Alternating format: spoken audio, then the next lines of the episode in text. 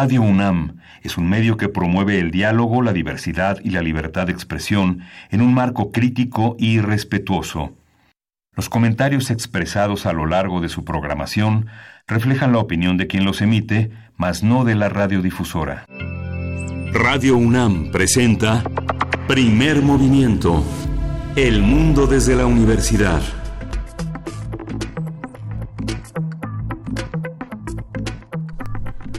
Buenos días, hoy es lunes 28 de enero y son las 7, 8 de la mañana aquí en esta Ciudad de México. Buenos días, Berenice Camacho, ¿cómo estás? Buen día, Miguel Ángel Quemain. Buenos días a ustedes que nos escuchan esta mañana de lunes. Una mañana un poco fría.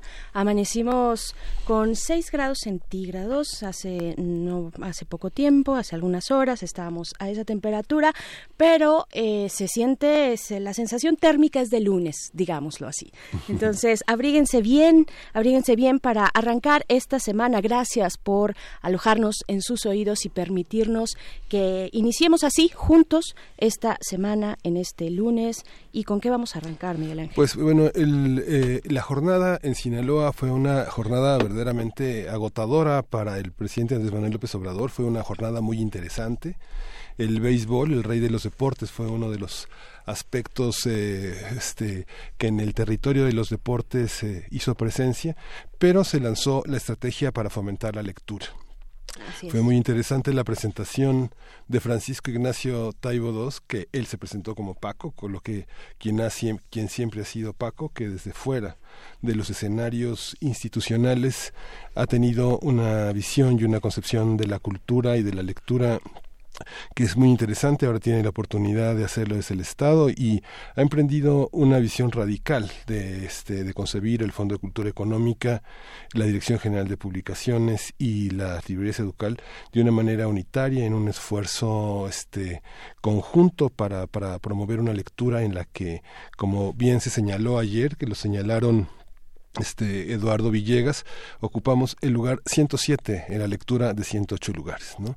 Eh, ha sido una cosa que ha conmovido muchísimo a la opinión pública, al sector cultural, pero este tal vez es el, eh, es el aspecto fundamental en el, en el panorama cultural que eh, sí que habla de una, de una transformación radical. A muchos no les gusta, a muchos lo aplauden, pero bueno, es, es, hay, hay un plan que Paco ha aprobado fuera del Estado, me parece muy interesante que ahora desde el Estado y de un presidente que, que, que, señala que los bienes espirituales, que los bienes, eh, que los valores son importantes, emprende esa estrategia. Va, va, a ser, va a ser una un aspecto difícil, ¿no? 130 librerías para el sexenio, una industria una tarea que viene decayendo.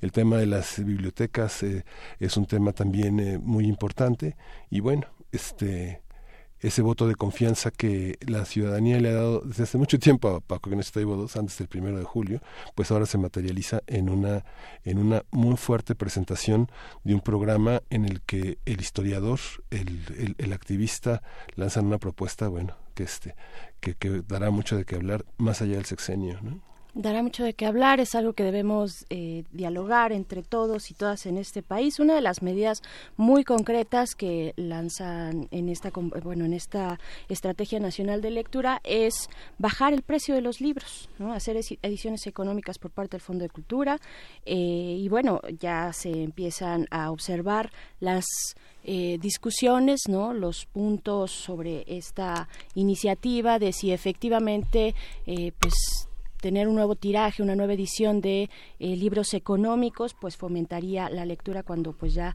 algunos ya, ya están ahí, eh, hay bibliotecas, pero eh, y hay otros elementos, otros instrumentos de, de, cercanía con la lectura, ninguno ha sido suficiente, como bien dices, estamos en un lugar pues bajísimo, en el 107 de 108 lugares. los tres ejes, en lo general, de la estrategia son, el primero, quién y cómo lee identificar a los lectores, a los distintos tipos de lectores. El segundo es la disponibilidad de la que se puede de lo que se puede leer, este acceso a los ejemplares. Y el tercero es el interés que se puede generar por la lectura y eso creo que eh, pues el presidente Andrés Manuel López Obrador pues tuvo ahí con este discurso de lo que alimenta no solo al cuerpo sino al alma, él decía. Eh, pues bueno, eh, creo que ahí se tendrá por lo menos una iniciativa interesante y muy necesaria, ¿no? Para, eh, pues, para, para acercar este cúmulo de conocimientos, de cultura y de todo lo que se teje a través de la lectura. Sí, es muy fuerte la declaración de Andrés Manuel porque finalmente dice si no hay si no hay bienestar es si no hay bienestar material, espiritual, es difícil que la gente coja un libro, ¿no? Lo que ha sido interesante y, y este y, y, veo con mucha simpatía en el caso de Taibo es que este no ha hecho promoción de la cultura en un este eh, en una banqueta, ¿no? Empezó así, pero prácticamente el tema de las brigadas para la libertad está en muchas partes del país, está acompañado de un gran impulso de muchos jóvenes. Tal vez esta ola de lecturas de Harry Potter impulsó el, deseo de tener libros, de compartirlos, de hacer ciclos de lectura. Y bueno, es, es muy fuerte para una este, comunidad eh, intelectual, cultural, artística que está muy acostumbrada a que los cambios no, no no, no signifique nada, ¿no? Que cada sexenio haya una nueva política cultural y nuevamente el incensario a las figuras culturales sea rutinario, ¿no? Claro que sí, y en algo más que conversar, pero a nivel internacional, pues Angola, este país africano, despenalizó la homosexualidad que se encontraba tipificada en su código eh, penal como un delito contra natura parte de estos delitos contra natura. Además, eh, por el contrario, este país también ha prohibido, ¿no? en una lectura complementaria, ha prohibido la discriminación sexual, precisamente. Organismos como la ONU, pues sí, celebraron evidentemente estas medidas, calificándolas como un cambio muy positivo. Esto es lo que ocurre en otras latitudes respecto a los derechos de las personas. Hoy tenemos un programa muy, muy interesante, está muy concentrado en el periodismo, pero vamos a abrir conciencia. Este lunes de ciencia está concentrado en la lepra y otras enfermedades, entre comillas, del tercer mundo. Vamos a conversar con Roberto Arenas Guzmán, el doctor Roberto Arenas Guzmán, quien es dermatólogo, micólogo y leprólogo. Él es jefe de la sección de micología en el Hospital General, doctor Manuel Gea González. Así es, y este foco que le hemos puesto el día de hoy a la información y a los medios de comunicación, estaremos platicando con Andrés Solís, periodista y autor del Manual de Autoprotección para Periodistas y Reportero Especial en Capital Media y Efecto TV. Eh, Andrés Solís pues, nos estará comentando sobre la seguridad a los y las periodistas en nuestro país. Una vez más, eh, pues ya tenemos las primeras víctimas de la violencia eh, en este año. ¿no? Estaremos, por supuesto, tocando el tema del el periodista Rafael Murúa, director de radio comunitaria Radio Cachaná en Baja California Sur, que eh, fue asesinado a inicios de este año. En la, en la información internacional vamos a tener el caso de Grecia y Macedonia, eh, la, la, nomenclatura de un nuevo país con el comentario del maestro Damaso Morales Ramírez. Él coordina el Centro de Estudios Europeos de la Facultad de Ciencias Políticas y Sociales de la UNAM. Así es, y también más adelante la maestra Adriana Solórzano y el doctor Guillermo Montemayor Gómez, este último defensor, de las audiencias aquí en Radio UNAM y TV UNAM, la maestra Adriana, presidenta de la Asociación Mexicana de Defensorías de las Audiencias y académica de la Facultad de Ciencias Políticas y Sociales, pues estarán aquí eh, conversando en nuestra mesa del día sobre la situación de los medios públicos, pues cuáles son sus objetivos, cómo los percibimos en México, qué ejemplos hay en el exterior, ejemplos exitosos de pues que sí cumplen la función de eh, lo que significa ser un medio público, no solamente de pronto se confunde con un medio gubernamental, pues no solamente es eso, vamos a platicar en nuestra mesa del día al respecto. Sí, y la poesía y la poesía necesaria, pues me adueñaré de ella hoy nos echamos un volado también. No, eh, no me toca, me toca. ¿sí? te, toca, te toca, perfecto. Pues está muy bien. Mandamos un saludo a Radio Universidad de Chihuahua que nos sintonizan por allá a través del 105.3 y el 106.9, también por el 105.7. Muchas gracias por escucharnos y vámonos con una canción, vámonos con música. vamos a amanecer con este extraordinario grupo Son de Madera.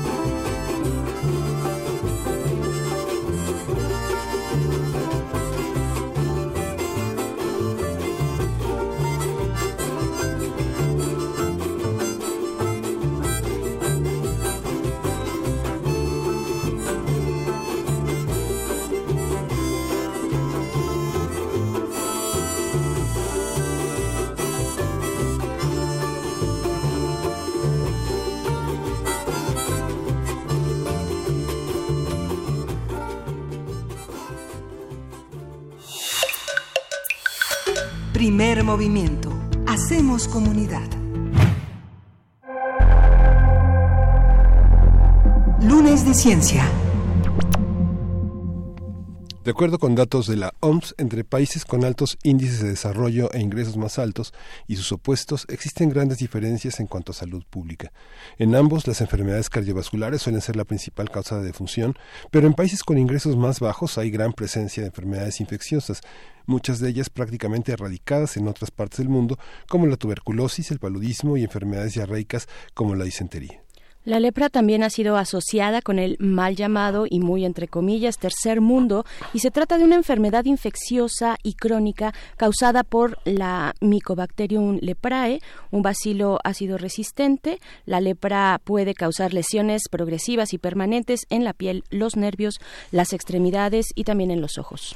Desde el año 2000, la lepra se eliminó como problema de salud pública a nivel mundial. Sin embargo, la enfermedad sigue existiendo y afectando a muchas personas en el mundo, por lo que la Organización Mundial de la Salud trabaja durante el periodo 2016-2020 en una estrategia mundial contra la lepra. A partir del Día Mundial contra la Lepra hablaremos sobre esta enfermedad y sobre otras que se encuentran teóricamente erradicadas, pero que siguen presentes en ciertas sociedades y para eso nos acompaña el doctor Roberto Arenas Guzmán, quien se formó como dermatólogo, micólogo y leprólogo en el Centro Dermatológico Pascua de la Ciudad de México. Actualmente es jefe de la sección de micología en el Hospital General Dr. Manuel Gea González y autor de libros especializados en la dermatología.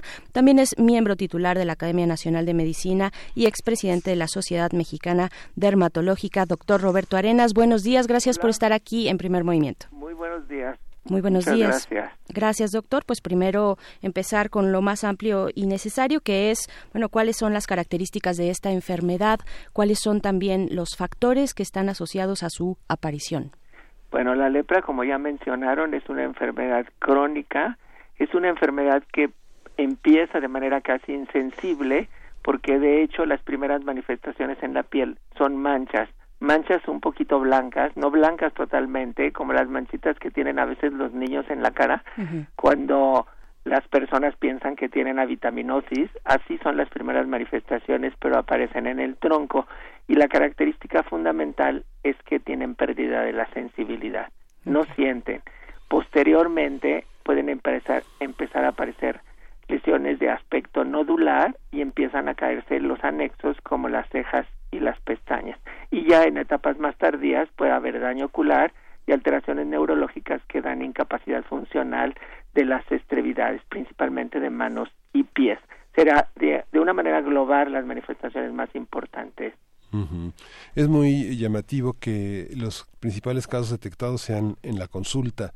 Es, es el medio más frecuente de que se, de que se detecte, eh, eh, detectados también en el, en el, examen de contacto y a través de los estudios a, la población. ¿Hay campañas estrictamente en la consulta, en la consulta pública, en, la, en el nivel de primera atención de esta enfermedad? No, para, de hecho, para detectar lepra no hay campañas actuales. Hubo campañas en los 60 y se detectaron muchos casos en el país, pero actualmente no. Con esta cifra que han comunicado ustedes de, de la eliminación de la lepra en el año 2000, muchos países, entre ellos el nuestro, han pensado que la lepra no es tan importante y de alguna manera se han descuidado los programas en general de la lepra y la y los la enseñanza de la lepra en las diferentes eh, etapas de la formación del médico o del er, dermatólogo. Entonces, muchos de las generaciones actuales no conocen bien la enfermedad. Y se detecta en la piel por una sencilla razón. El 30% de las consultas en países como el nuestro son de enfermedades dermatológicas. Ah, es decir, las enfermedades de la piel son de lo más frecuente. Muy bien. Eh, doctor Roberto Arenas, también pues preguntarle, siguiendo con esta descripción de esta enfermedad que ya nos menciona, bueno, se ha descuidado eh, su observación en nuestro país por parte incluso de, de, los estudiantes, eh, no, no, no tienen esta claridad, puesto que la lepra se eliminó como problema de salud pública, no significa que se haya erradicado, evidentemente, sino solo se quitó de, este, de esta lista de problemas de salud pública a nivel mundial, pero siguiendo entonces con esa descripción de lo que, de lo que es la lepra, ¿cuáles son eh, los factores a los que, pues que se asocian con su aparición? Bueno, los factores fundamentales son los genéticos, porque hay una predisposición genética para tener la enfermedad. No a cualquier persona adquiere la enfermedad, incluso estando en contacto muy cercano con enfermos. Y un ejemplo podría ser yo mismo, que tengo 40 años trabajando con enfermos de lepra, y los trabaja uno de una manera muy sencilla, es decir, igual que cualquier otro enfermo que viene a la consulta sin necesidad de medidas de protección, pero al mismo tiempo me he dado cuenta que estos pacientes cuando ocurren a hospitales altamente especializados y no conocen la enfermedad, los manejan con medidas de guantes y cubrebocas, etcétera, que incluso hacen que los enfermos se alejen de ese tipo de consultas porque se sienten rechazados. Entonces el, el enfermo se tiene que manejar de una manera eh, común y para adquirir la enfermedad yo creo que los factores son factores de países como el nuestro donde hay pobreza, donde hay promiscuidad, donde todos los enfermos viven en el mismo cuarto y donde hay ese factor fundamental para adquirir la enfermedad cuando ya se tiene el factor genético de predisposición para adquirir la misma. Pero ¿cómo se, cómo se transmite? ¿Cómo, ¿Cuál es el riesgo? Siempre como parte de las cuestiones asilares y de separación, de aislamiento, los leprosarios fueron uno de los grandes mitos desde el siglo XIX con la deformación, como ataca el sistema nervioso. El, el, el espectáculo del dolor de la carne que se deformaba era uno de los, este, de los espectáculos del aislamiento. Pero ¿cómo se contagia?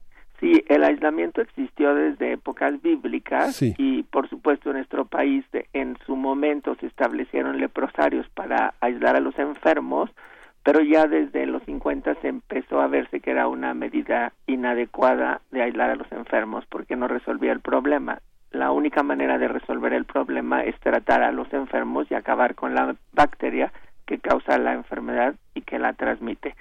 No se conoce exactamente la vía de transmisión, pero sí es muy probable que sea casi por contacto directo de un enfermo con el otro, porque los bacilos están en la piel, no no se eliminan como los bacilos de la tuberculosis en las gotitas de la saliva, sino que están en la piel y se eliminan a través de la piel y es muy probable que en contacto directo de un enfermo con otro nos permita adquirir la enfermedad, por supuesto, en un paciente predispuesto. Claro. Claro, doctor, ya nos hablaba de estos estigmas y que menciona también Miguel Ángel, estos estigmas milenarios sobre esta enfermedad, pero que, y, bueno, generalmente los estigmas vienen por ignorancia, por desconocimiento. ¿Qué significa vivir con este padecimiento y cómo afecta, pues sí, en la calidad física del paciente, pero también en el desarrollo de su vida, digamos ya hacia círculos más ampliados, círculos sociales, por ejemplo? Sí, los grados de incapacidad en los enfermos de lepra en la actualidad pueden ser mínimos y la lepra se trata muy oportunamente. Entonces puede haber prácticamente, bueno, el paciente puede estar prácticamente haciendo su vida normal, pero lo que hace más daño al paciente es el daño emocional. El estigma fundamental está en la palabra lepra, porque el paciente se siente rechazado o el que sabe que otro enfermo tiene lepra, pues rechaza al enfermo por el miedo al contagio. Entonces, más es el estigma del miedo al contagio y del nombre de la enfermedad que la enfermedad misma, porque muchos pacientes pueden estar con la lepra y prácticamente nadie se da cuenta de que tienen la enfermedad, salvo en etapas avanzadas. Y desgraciadamente, pues yo he tenido la oportunidad de ver pacientes que tienen la enfermedad desde niños o adolescentes y que son descubiertos hasta la etapa adulta. Y eso habla eh, pues mal de, del médico en general porque se habla del desconocimiento de la enfermedad y que alguien no lo detectó a tiempo o que no lo canalizó al servicio apropiado para su tratamiento. Esta, esta eh, repunte que hubo eh, de 1989 que fue eh, increciendo en los años 90, ¿qué lo motivó? ¿Qué motiva que, qué motivó en México que en los años 90 fuera una, una década de explosión de la lepra en México? Pues mire, yo no sé exactamente si es en los años 90 o si eh, tenemos realmente una detección permanente de casos en forma mínima, pero yo más bien estoy esperando un repunte de la enfermedad que puede ocurrir en cualquier momento.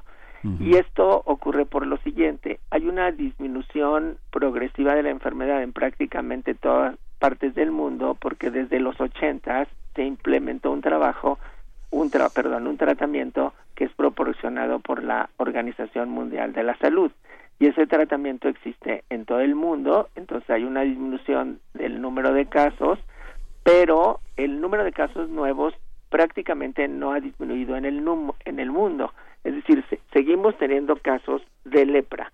Entonces eso quiere decir que de alguna manera no acabamos con pues con la semilla de la enfermedad.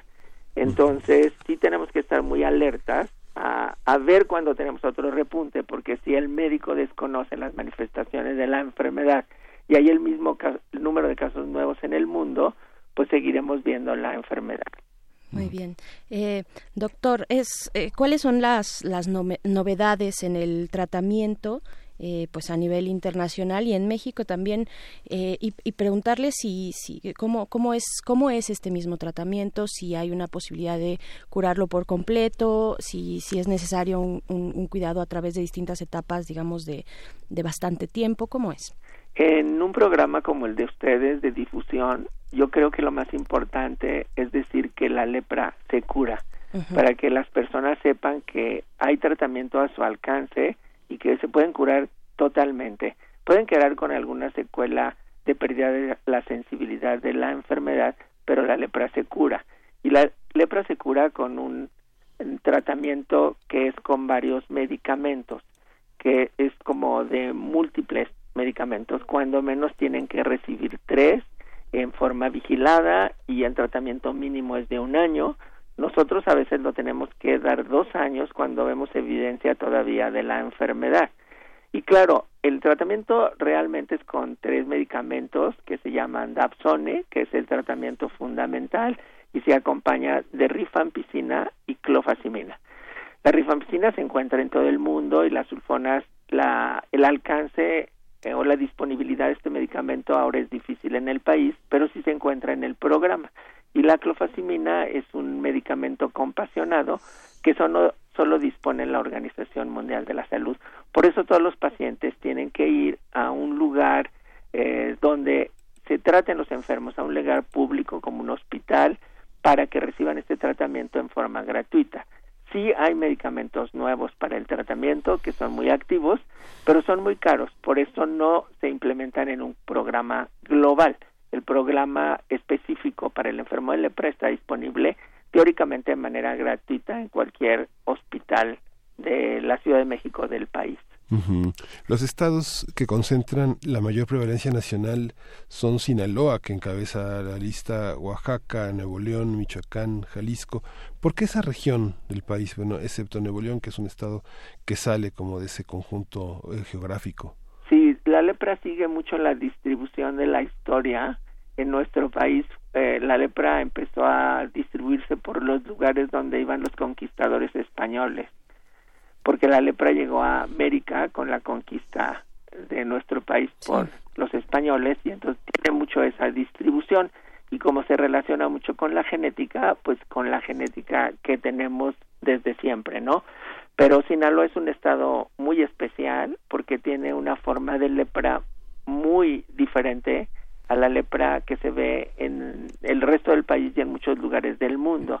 Es una lepra que incluso en un tiempo se llamaba lepra bonita porque el paciente tiene manifestaciones poco evidentes de la enfermedad.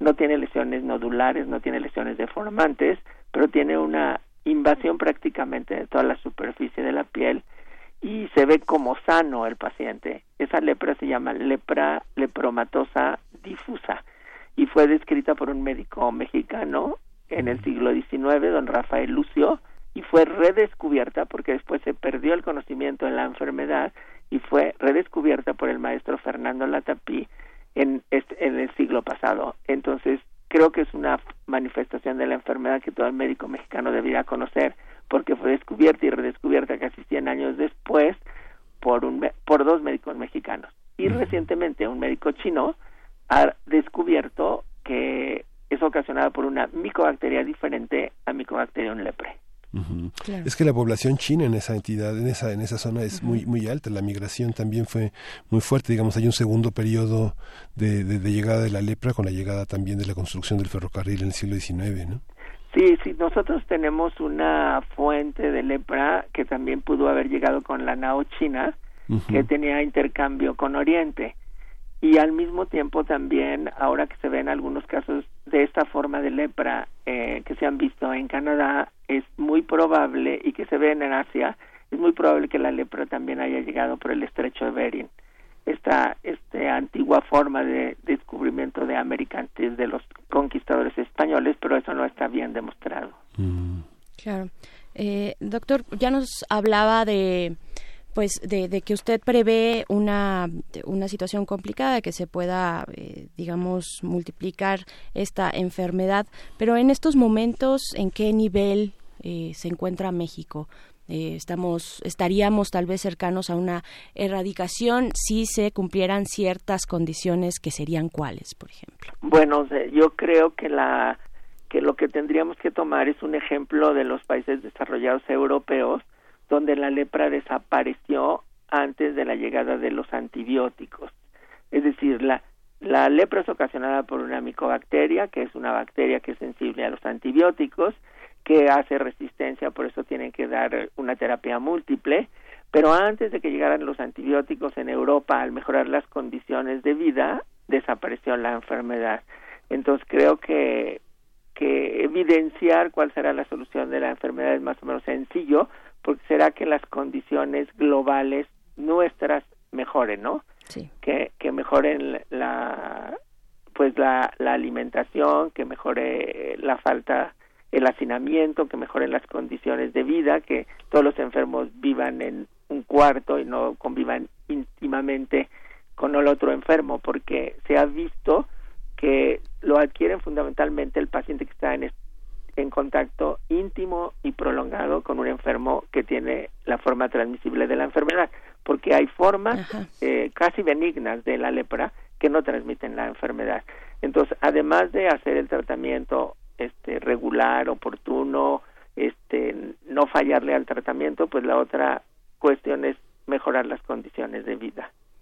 Por supuesto, y aunado a esto también el factor genético, que es muy interesante este ángulo de cómo eh, se desarrolla esta enfermedad, ¿no? Ok, sí, exactamente. Muy bien. Esta, esta visión de, eh, de, enfermedad de la pobreza es válida todavía o hay algún otro elemento que tenga que considerarse que no venga propiamente de una extracción muy de, de la desigualdad? Sí, bueno, yo creo que el principal factor es el genético. En, uh, en la península de Yucatán es donde se han visto casos en medios socioeconómicos altos y yo tengo uno que otro paciente de mejor medio socioeconómico que ha adquirido la enfermedad, pero en general la mayor parte de nuestros enfermos están ligados a la pobreza. Es decir, esta como otras enfermedades como la leishmaniasis o como la tuberculosis casi siempre se ligan a la pobreza. Muy bien. Eh, doctor, ¿se han desatendido algún otro tipo de padecimientos por creer que se encuentra, que, que ese país, bueno, en este caso México, se encuentra cercano o, digamos, a una erradicación o por lo menos eh, fuera del foco de peligro como problema de salud pública? Este, pues sí, desgraciadamente para la lepra y para otras enfermedades no hay vacunas que las prevengan, pero incluso hemos visto que ya empiezan a haber brotes de sarampión en una enfermedad que se protege con una vacuna. Entonces sí hay enfermedades que yo viajo mucho a comunidades rurales y a comunidades indígenas y sí he visto que hay, bueno, la, la tuberculosis cutánea es otra forma importante porque hay mucha tuberculosis pulmonar en el país, entonces no sé qué tanto se detecte porque uno solo ve los de los hospitales grandes de la Ciudad de México. Y lo que he visto sobre todo en el sureste de México es la presencia de leishmaniasis en en muchos lugares selváticos. ¿En qué consiste ese padecimiento? Pues la leishmaniasis. es una enfermedad también este infecciosa, bueno, parasitaria, eh, es ocasionado por un eh, por la leishmania que se transmite por el piquete de un mosquito. Mm. Y el mosquito vive en lugares selváticos, entonces pues las personas que viajan a estos sitios son las que están propensas a adquirirlas. En principio serían los campesinos, este, pero también pues los arqueólogos, los uh, ahora que hay ecoturismo, pues los turistas que viajan a estas uh, a estos lugares pueden adquirirlas. Se ven muchos lugares de nuestro país, no están bien detectadas las zonas, las mejor detectadas donde existe son las del sureste de México, pero existe prácticamente en todas partes, desde Baja California hasta todo el sureste mexicano, y donde yo he tenido más oportunidad de vivirla, pues es en la zona de Tabasco y Chiapas fundamentalmente y en la península de Yucatán. La lepra, eh, se llega a la lepra como especialidad en, eh, en, el territorio médico a, partir de qué, doctor. ¿Quién es, eh, es una especialidad en dermatología y luego qué, qué papel juega la lepra en la investigación médica nacional? Pues mire, esa pregunta es muy interesante porque la lepra es una enfermedad fundamentalmente neurológica, porque da alteraciones en todos los nervios periféricos, fundamentalmente en los de manos y pies, pero seguramente el que menos lo ve en nuestro país es el neurólogo, que sería el especializado, el experto en el área, el que más lo ve es el dermatólogo porque, porque hay manifestaciones en la piel. Entonces, eh, la lepra durante la época de mi formación se hacía como, como una parte muy importante de los programas de enseñanza. En la actualidad este, se enseña muy poco. Ya, eh, bueno, se da una pequeña clase al médico general y se da una clase más consistente al especialista en dermatología, pero prácticamente no se ve en los programas de enseñanza. Por eso es el problema que yo puedo prever para el futuro, porque si no se enseña tanto la lepra, pues es muy difícil que el médico la reconozca, aunque las manifestaciones sean evidentemente en la piel. Claro. Eh, doctor Roberto Arenas, ¿cómo en estos esfuerzos internacionales de la Organización Mundial de la Salud, eh, cuáles son eh, los saldos, digamos, de esta, de esta campaña? De, mencionábamos al inicio, en la introducción de 2016 a 2020, una estrategia mundial contra la lepra. ¿cómo, ¿Cómo va caminando estos esfuerzos? Pues mire, caminan fundamentalmente porque la Organización Mundial de la Salud provee los medicamentos en forma gratuita. Lo que es un poco complejo es después la obtención de los medicamentos y se encuentra uno con barreras burocráticas. Entonces, a veces, aunque uno haga el diagnóstico de la enfermedad, no tiene acceso al tratamiento porque no llega fácilmente a los hospitales porque hay que hacer una serie de trámites y porque no se puede comprar fácilmente el tratamiento. Como decía al principio, la Dapsona, que es el tratamiento fundamental, no está disponible en México se vende en Guatemala, pero en México no se consigue, se consigue difícilmente, y el otro medicamento, que es la clofazimina, es un medicamento que solo tiene la Organización Mundial de la Salud. El tercer medicamento es la rifampicina, que es un medicamento caro. Entonces, sí hay que recurrir a, la, a los hospitales de salud pública para conseguir el medicamento. Entonces, ese sería el primer obstáculo en una estrategia que pues que de hecho está muy bien planeada, pero que ya en la en el seguimiento de la estrategia no es tan correcto el seguimiento. Entonces, pero todavía con la aparición de casos nuevos seguramente volverá la epidemia o seguramente hay casos que no conocemos que existen, ¿no? Porque porque no se conocen las manifestaciones de la enfermedad. Muy bien. ¿Quién llevaría, eh, bueno, evidentemente la Secretaría de Salud Pública, pero eh, cuáles son eh, estos conteos, este control numérico y de casos de distintos tipos de lepra que se llevan por parte de las autoridades de salud en el país? Sí, el programa lo lleva la Secretaría de Salud y, el, y hay un programa para el control de las enfermedades crónicas de la piel que debe llevar este programa pero en la práctica, como los eh, pacientes viven a veces en, en comunidades alejadas, pues eh, realmente la detección de los casos es haciendo brigadas móviles que fueran a visitar a los pacientes hasta el sitio donde se encuentran para poder detectar los casos tempranos, porque el paciente puede recibir el tratamiento, pero si ya diseminó la enfermedad, pues puede que no detectemos los casos. Entonces lo ideal sería cómo implementar medidas de visitas domiciliarias para descubrir casos tempranos, sobre todo en las pacientes jóvenes o en los niños. Pues la, la, consulta dermatológica no solo está vinculada a la piel, sino que es, es, un espectro muy amplio que incluye otras disciplinas médicas y además, este, pues lo que más pesa en este país, que es la desigualdad y, y la pobreza. Sí, pues sí, y pues sí, de, de todas maneras, pues la única manera de detectar los casos tempranos hasta ahora sería haciendo pues una consulta dermatológica, así como se hace una consulta dermatológica que revise la piel de los pacientes o enfermedades poco importantes para tratar de descubrir casos nuevos tempranos, así como se hace ahora para la detección oportuna del cáncer cervicouterino con un simple es, examen sencillo o como se hace haciendo una radiografía de tórax para detectar casos tempranos de tuberculosis pulmonar. Claro. Doctor, ahora que mencionaba pues de la atención a, por ejemplo, a mujeres, a mujeres jóvenes, ¿hay algún grupo poblacional más allá de las condiciones eh, materiales, ¿no? De, de, pobreza que en las que se encuentran eh, estos grupos vulnerables? ¿Hay algún grupo eh, en cuanto etario, digamos, en cuanto a la edad y, sexo de las personas más vulnerables? Pues no, los más vulnerables en principio serían los convivientes de un paciente de lepra. Entonces, este, pues realmente es uh, no no hay como un grupo específico, sería visitar a los enfermos para para tratar de encontrar casos tempranos.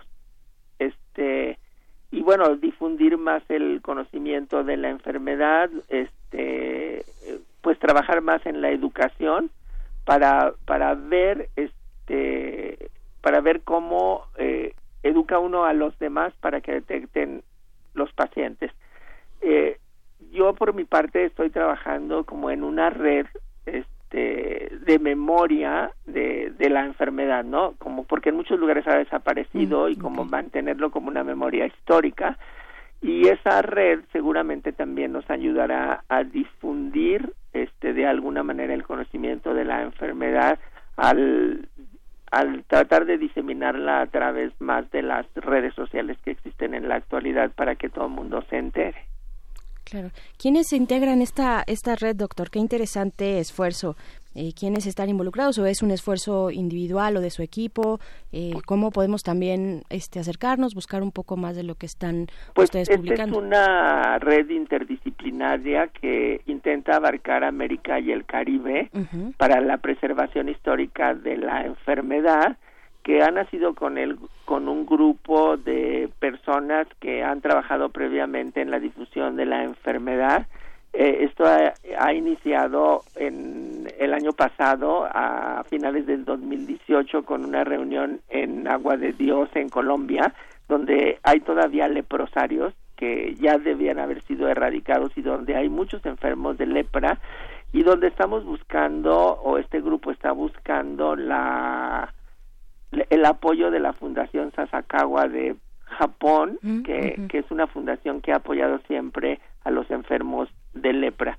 Y el objetivo fundamental es hacer una red iberoamericana, una red eh, multidisciplinaria que en principio preserve la historia, porque como en Japón prácticamente ya no, es, ya no existe, y participan muchas personas en, en diferentes partes de, de, de, bueno, de América Latina, pero aquí en México está liderado por el Instituto de Estudios Críticos de México, que es un que hace otras cosas de investigación de enseñanza, pero que también trabaja en eso y personas colaboran de, por supuesto, de Japón, de Brasil, de Colombia, de España, este, como que se está integrando apenas esta red, pero que esperamos que funcione muy pronto. Muy bien, muy bien, doctor. Pues ya quienes nos escuchan eh, se han comunicado nuestras líneas aquí en Radio UNAM. María Elena Quintana, doctor, le pregunta si hay secuelas después de una trombosis pulmonar. Ah, bueno, esa no tiene nada que ver con la lepra, pero sí puede haber fundamentalmente este, secuelas respiratorias, pero con un buen tratamiento el paciente puede quedar muy bien. Okay. Y en la literatura y en, en el arte mexicano hay, hay, pocos casos de lepra, ¿no? Y hay una, hay una mitología en torno a José Revueltas y Los muros de agua es una gran novela sobre, sobre el tema, que finalmente en las Islas Marías se concentraron muchos enfermos de lepra que están, este, pero no es, no es un tema frecuente en nuestra literatura. Usted no sé si recuerda eh, esta película de, de los años 70, creo que es 1970, Santo contra los jinetes del terror. ¿No? Bueno, no me acuerdo de Seis, seis, seis leprosos escapan de un leprosario. Ah, okay. Y finalmente lo que hace el santo es decirles a los enfermeros que sí hay una cura, ¿no? Que los leprosos tienen esperanzas de, de que ese mal que, ah, pues que los ha manipulado. Los... el santo. Sí, el santo es el gran precursor de la cura para la lepra. Pero bueno, deje, ya que usted toma este aspecto, déjele recuerdo que Hernán Cortés fundó algunas leproserías en México a la llegada de los conquistadores españoles y no se sabe exactamente si las leproserías eran para eh, meter a los enfermos de lepra o realmente para meter a los enemigos. Sí. Entonces, por eso siempre también no se sabe si los que se mandaban a las Islas Marías tenían también lepra o era alguien del que se quería un político indeseable, ¿no? Sí. Claro. Y también, bueno, ya salió otro otro ángulo también interesante sobre las enfermedades dentro de los centros penitenciarios, ¿no? Que en nuestro país pues tienen esta característica de hacinamiento, doctor. Y por último, ya para despedirnos en los últimos minutitos, ¿hay algún acercamiento hacia esta población, la población carcelaria? Pues fíjese que yo he tenido muy pocas oportunidades de trabajar con esto, este tipo de enfermos, pero hace algunos años, no sé, 15 o 20, trabajamos en una en un lugar para pequeños infractores y encontramos que la mayor parte de los enfermos, el 100% tenían una enfermedad de los pies que se llama queratolisis punteada, que es una curiosidad que da muy mal olor de los pies pero por la consulta de un enfermo nos dimos cuenta que muchos tenían y nos permitieron hacer una exploración y encontramos que era muy frecuente. Entonces, seguramente hay más enfermedades, este, pues enfermedades de transmisión sexual que tienen manifestaciones cutáneas o enfermedades parasitarias como los piojos, por ejemplo, la sarna que se transmiten muy fácilmente en estos sitios. Claro. Pues bien, doctor Roberto Arenas Guzmán, eh, muchísimas gracias por esta conversación muy interesante y, bien decía usted, bueno, estos espacios son para la difusión, por eso son medios públicos, justo para difundir estos, pues, estas particularidades también de nuestra salud. Gracias, doctor Roberto Arenas. Pues muchas gracias. Yo creo que lo más importante es informar que la lepra existe, que seguirá entre nosotros, pero también lo más importante es que se cura. Muy bien, muchas gracias. Gracias, doctor. Muchas gracias. Gracias, un, abrazo. Dermatólogo, micólogo, leprólogo eh, en el Centro Dermatológico Pascua de la Ciudad de México y también jefe de sección micológica en el Hospital General, doctor Manuel Gea González. Y nos vamos a ir con algo de música. Nos vamos a ir con música, no sin antes sumarnos al entusiasmo de Mayra Elizondo, porque hoy comienza el ciclo escolar 2019 este el segundo semestre y, bueno bienvenida a todos los universitarios que inician este lunes con este con las actividades académicas. Vamos a escuchar de Púa dengue dengue dengue de Peña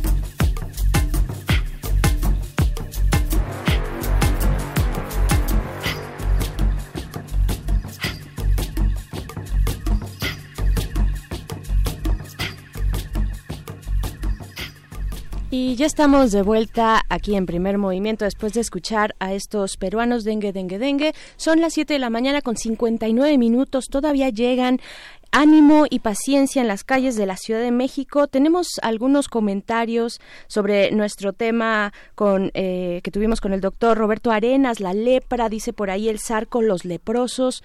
Leprosos, ah, hijo, suena bien medieval eso, pues sí, pero pero es el término, el término científico por esta bacteria, así se llama de hecho, eh, que ataca al organismo y genera esta enfermedad. También eh, nos dice, nos dice por aquí, creo que fue, a ver, vamos a, voy a buscar bien esto, dice eh, Alfonso de Alba Arcos nos dice en Twitter, red de preservación de la memoria histórica de enfermedades como la lepra, interesantísimo tema. Miguel Ángel. Sí, justamente el comentario de Jorge Paz eh, sobre José Revueltas, hay todo un mito de una novela que perdió en un tren, justamente eh, a propósito de, la, de la muerte de su hermano Silvestre, dice, y fue resultado de una visita a un, a un leprosario en Guadalajara que él inicia toda esta descripción de una festividad de leprosos que van a un teatro.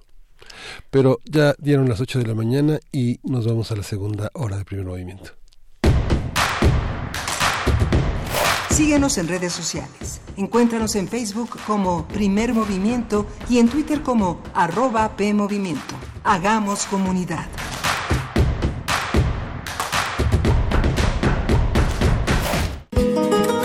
Dos raíces muy distintas, unificadas por el lenguaje. La historia de dos naciones que han pasado por la rivalidad y la unión a lo largo de cinco siglos. La Coordinación de Humanidades Dirección General de Divulgación de las Humanidades, el Instituto de Investigaciones Históricas y la Casa de las Humanidades de la UNAM te invitan a conocer esta historia compartida en el diplomado Historia de España, coordinado por el doctor Martín Ríos Saloma, una revisión de la historia compartida entre México y España a lo largo de 30 sesiones. Sede Casa de las Humanidades. Avenida Presidente Carranza, número 162, Coyoacán Informes e inscripciones al 5658-1121, 5554-8462 y 5554-8513, extensiones 102, 106 y 110 o en difum.unam.mx y en www.cashum.unam.mx.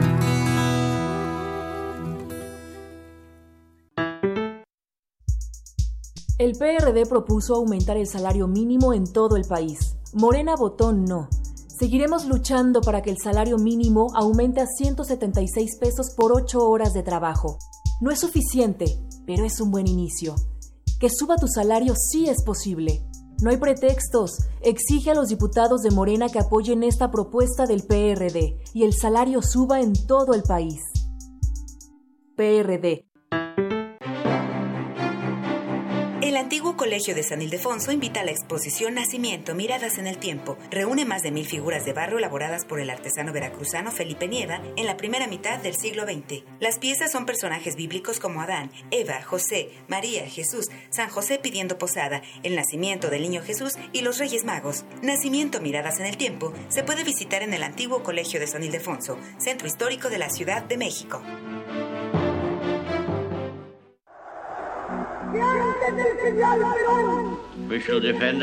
La voz lo dice todo.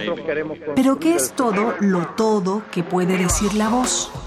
Radio UNAM te invita a mejorar tu capacidad de comunicador y a desarrollar el manejo de tu voz expresiva con el taller Voz, Poder y Creación. Curso teórico y práctico dirigido a todos los interesados en explorar su capacidad vocal mediante la lectura en voz alta. Imparte Alejandro Valdés Barrientos. Lunes y miércoles de febrero de las 18 a las 21 horas en las instalaciones de Radio UNAM, Adolfo Prieto 133, Colonia del Valle, cerca del Metrobús Amores. Informes e inscripciones al teléfono 56 23 32 72 o bien en www.radio.unam.mx. Radio UNAM, experiencia sonora. En la UNAM se escriben historias de éxito. En Fundación UNAM hacemos que estas historias sean posibles, ya que becamos anualmente a más de 68 mil universitarios. Súmate 5340-0904 o en www.funam.mx. Contigo hacemos posible lo imposible. Queremos escucharte.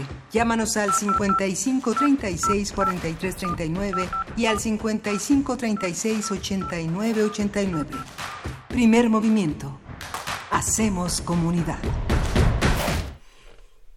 Son las 8 de la mañana con 4 minutos.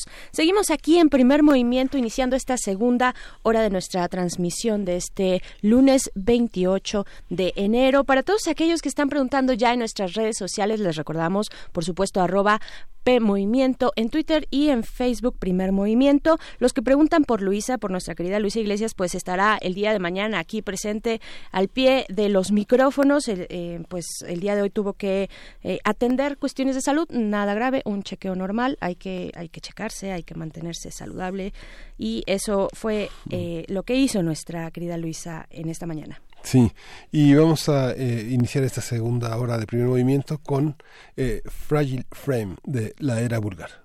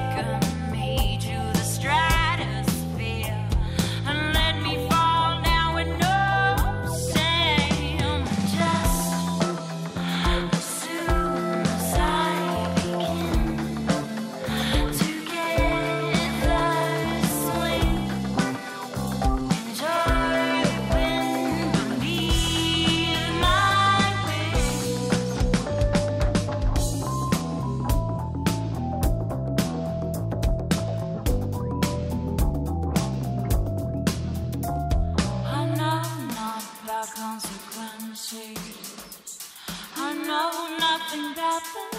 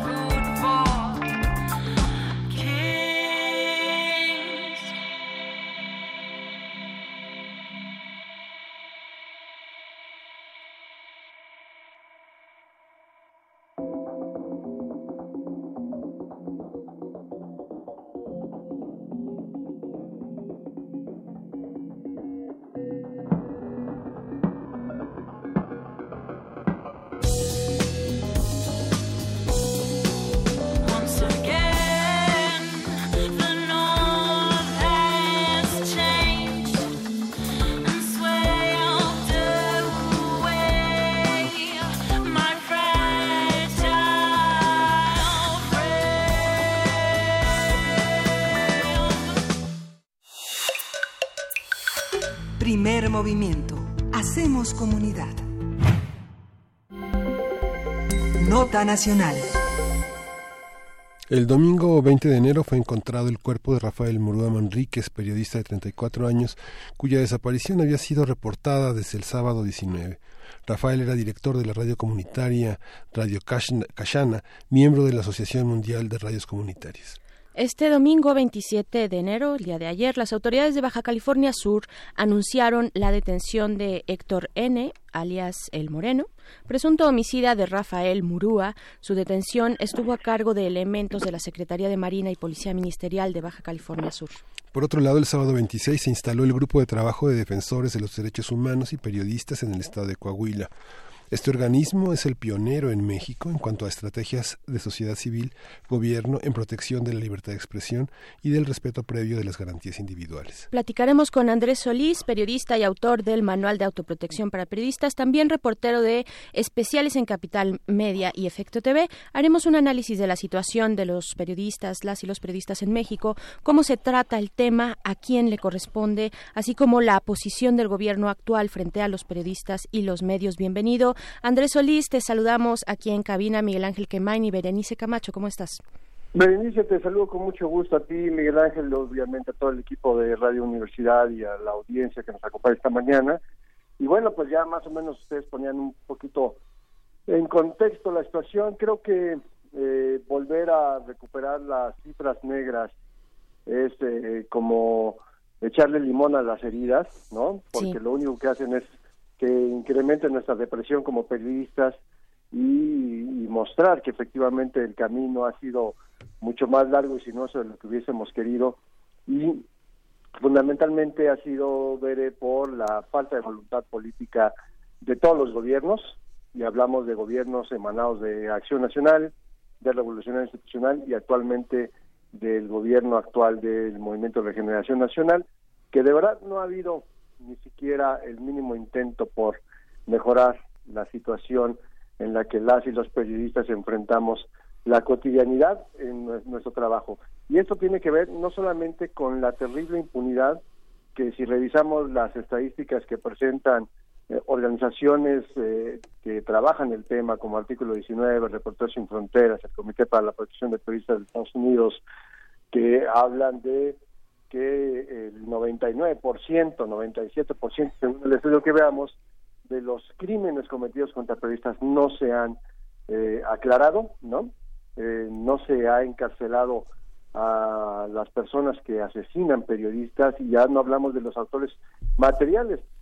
No se hace la investigación para dar con los autores intelectuales de la gran mayoría de los crímenes y, y bueno, eh, ¿Qué es lo que no hemos hecho en, esta parte?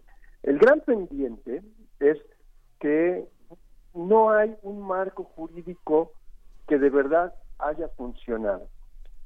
En 2012, cuando se aprobó la ley para eh, de protección de personas defensoras de derechos humanos y periodistas a nivel nacional, fue un asunto de tener una ley, una ley, porque no es una ley federal ni tampoco es una ley general Luego entonces su proceso de aplicación pues queda mucho en el limbo. Sí.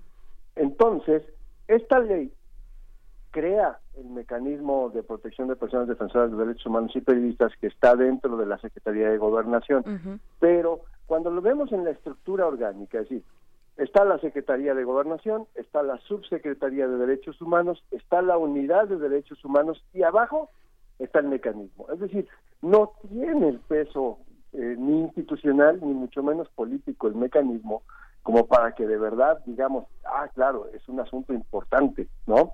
Sí. Desde 2012 en que se aprobó la ley y el, el, mecanismo se instaló formalmente el 25 de noviembre de 2012, cinco días antes de que el entonces presidente Felipe Calderón dejara la presidencia, y eso fue gracias a la presión que ejercimos periodistas y organizaciones. De lo contrario, quién sabe qué hubiera pasado, porque si no se instala cinco días antes de que se vaya Calderón, seguramente Peña Nieto no lo hubiera hecho.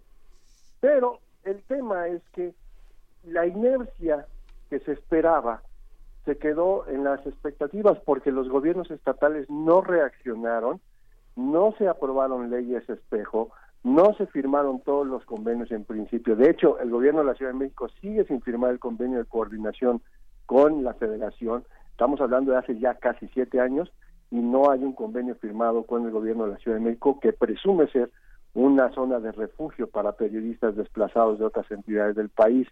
La Ciudad de México, por supuesto, tiene una ley mejor hecha, mejor diseñada, pero también tiene un mecanismo que en el papel está mucho mejor diseñado estructuralmente, pero que tampoco tiene el peso que debería de tener y evidentemente su operación ha dejado mucho que desear porque cuando se instaló legalmente el mecanismo en diciembre de 2016, un año y medio después de que se debió haber instalado, aún hoy no cuenta con un refugio que prometió inclusive Marcelo Ebrard Casobón siendo jefe de gobierno, que era justamente para brindar cobijo a los periodistas desplazados. Entonces podemos ver que institucionalmente no hay respuesta.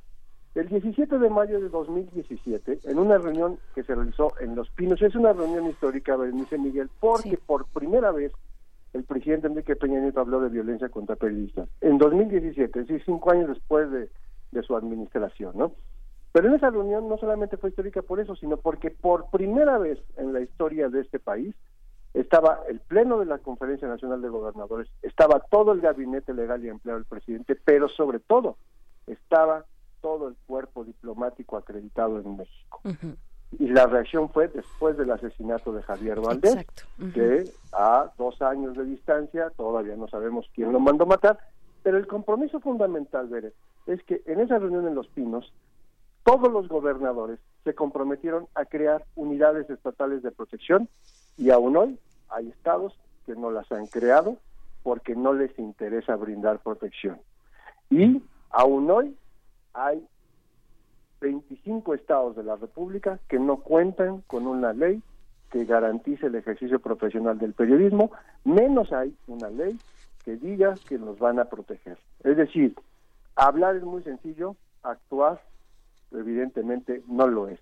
¿Y qué es lo que nos falta? Bueno, no necesitamos una ley que sea de reacción policíaca, porque ahora eh, el, caso más reciente, que no es el único, pero el más reciente es el del colega Rafael Murúa, recientemente asesinado en Baja California Sur, y que eh, contaba supuestamente con protección federal, traía botón de pánico, pero eso es lo que sucede cuando tenemos leyes de reacción policíaca, ¿no? Pensar que cuando un periodista está bajo amenaza, lo, que hay que hacer es poner una escolta. Ya lo dijo terriblemente el presidente Andrés Manuel López Obrador, que dice que los escoltas que tenían del Estado Mayor Presidencial asignados a funcionarios públicos o particulares los van a destinar a proteger periodistas y personas defensoras. No, no, no, no es lo que necesitamos. A los periodistas nos estorban los guaruras. Lo que necesitamos, las y los periodistas, es que el Estado mexicano asuma su responsabilidad de proteger el ejercicio profesional del periodismo, no solamente a quienes lo hacemos, sino al ejercicio profesional del periodismo. Y eso se resolvería muy sencillo si modificamos la ley de protección y ponemos como uno de sus primeros articulados, o inclusive el artículo primero de, esas leyes tendría que decir que el periodismo es una actividad de interés público que debe ser protegida y tutelada por el Estado. Es simple enunciado obliga al Estado a hacer lo que no ha hecho en los últimos 20 años, o si nos vamos más atrás desde el asesinato del periodista Manuel Buendía, ¿no? que es brindar protección al ejercicio profesional del periodismo, porque hemos entrado en una discusión inclusive estéril sobre qué es un periodista, quién es un periodista, y la propia ley que opera a nivel nacional tiene una terrible definición de periodista que cualquiera que sube una foto a Twitter o publica una tontería en Facebook, ya cree que puede ser periodista, cuando evidentemente eso es lo más lejano a la realidad, porque entonces eh, no estamos apelando al ejercicio profesional, sino a un derecho humano que se llama derecho a la libertad de expresión. ¿Qué, condiciones, ¿Qué condiciones definirían un periodista? ¿Qué, qué, ¿Cuál sería la, definición más aproximada de un periodista? Mira, eh, recientemente, hace un par de semanas, inclusive la propia Real Academia de la Lengua Española acaba de modificar la definición de periodista en el diccionario y la definición de periodismo, explicando que es una actividad profesional que supone el análisis, la recopilación, el procesamiento de información, pero bajo el criterio de una actividad profesional. Y entonces periodista es aquella persona que ejerce la actividad profesional del periodismo. Una cosa es el derecho humano de opinar, de expresarse, y eso lo vamos a defender hasta el último día, todos y todas, porque es un derecho humano. Pero de eso, a que lo que yo ponga en una red social o que yo haga un, streaming en vivo, no me vuelve periodista, ni a mí ni a nadie. Claro, claro, Andrés, porque además están las responsabilidades propias de la actividad periodística, ¿no? Eh, la imparcialidad, eh, eh, la difusión, vaya, distintas, sí, responsabilidades como tal que sí tiene un periodista frente a un ciudadano que hace uso y ejercicio de su libertad de expresión bajo cualquier medio, sea digital o no digital, ¿no? Exacto, mira, el primer criterio es lo, elemental del periodismo, que es la verificación de la información, claro. la contratación de las fuentes, las diferentes versiones de la misma historia, la documentación, ¿no? decir, ¿qué, qué, más información le aporto yo a la sociedad sobre este hecho que estamos viendo? Y no solamente contar un, suceso en particular, ¿no? Eso no es hacer periodismo. Eh, el, periodismo ciudadano no existe. Existen personas que tienen el derecho a opinar y a expresarse libremente, pero eso no las vuelve periodistas. Los periodistas somos personas profesionales que todos los días tenemos una obligación de dar información clara, precisa, verificada, confirmada, contrastada, más allá del tema de la objetividad o no, Mientras más información demos a la sociedad, más objetivo es el asunto, ¿no? Claro. Entonces, es, eh, bajo esos criterios, y si a esto le sumamos la parte de que la actividad profesional del periodismo tiene que ser una actividad de interés público, protegida y tutelada por el Estado, entonces eso le tiene que dar la obligación a los al Estado mexicano, estamos hablando de los tres poderes, ejecutivo, legislativo y judicial, y los tres niveles federal, estatal y municipal, a que cualquier periodista tiene que trabajar en libertad, porque además recordemos que siete de cada diez agresiones contra periodistas provienen de una autoridad y empiezan desde que los alcaldes les niegan el acceso a los periodistas a las sesiones de cabildo cuando la constitución dice que son públicas, empezando por ahí. Llegas al, extremo de cuando le preguntas al presidente de la República en su conferencia de prensa, bueno, a ver, denos la información clara y precisa sobre esto que usted está diciendo, y el presidente la niega, ¿no? Entonces, todo ese tipo de cosas, cuando la ley sea clara y precisa, de que darle información a la prensa es ofrecer información a la sociedad, entonces tenemos que empezar a cambiar las cosas. Y esto tendrá que ver también con reformas a los derechos laborales de los periodistas, a las obligaciones de las empresas a que den este, seguridad social y todo este tipo de, temas que también son los grandes pendientes, porque está muy bien lo que dijo el presidente y hay que aplaudírselo cuando dijo que saca, que él va a mantener su lucha contra el chayo. Eso está sensacional. Los periodistas no tienen por qué recibir dinero mal habido y, y para quedar bien con la autoridad. Pero tampoco están obligando desde el gobierno, desde el Estado mexicano, a que las empresas hagan lo que les corresponde para mejorar las, las condiciones laborales, porque bueno, hace unas semanas cualquier reportero que cubre la fuente presidencial y otros que no la cubrimos, pues queríamos ser conductores de pipas porque van a ganar más que los, que los periodistas, ¿no? Sí, Hay una larga este lista de profesiones que más que ganan, que ganan más que cualquier periodista. este, este tema de las personas que realizan unas actividades periodísticas tendría que pensarse, es posible pensar una ley que considere delito grave los atentados a la libertad de expresión. Que se, ah, es una pregunta sensacional, Miguel, porque fíjate, eh, ustedes recordarán que hace algunos años el, el Congreso de Quintana Roo aprobó una ley de protección a periodistas que después fue tristemente impugnada por algunas organizaciones, y digo tristemente impugnada porque la calificaron inclusive como la ley Borges, ¿no? Como si lo hubiera empujado el entonces gobernador, quien es ahora buscado por la justicia, ¿no? Bueno, tiene ahí procesos pendientes. El problema es que estas organizaciones no leyeron esa ley, ¿no? O sea, simplemente la descalificaron a priori porque la definición de periodista inclusive era más apegada a lo que actualmente estamos promoviendo, ¿no? De esta actividad profesional de contrastación de información y demás, ¿no? Pero en lo que se aprobaba esa ley de periodistas, que en ese entonces era la mejor ley, la mejor diseñada, y gracias a estas organizaciones que no son de periodistas, la echaron para atrás, ¿no?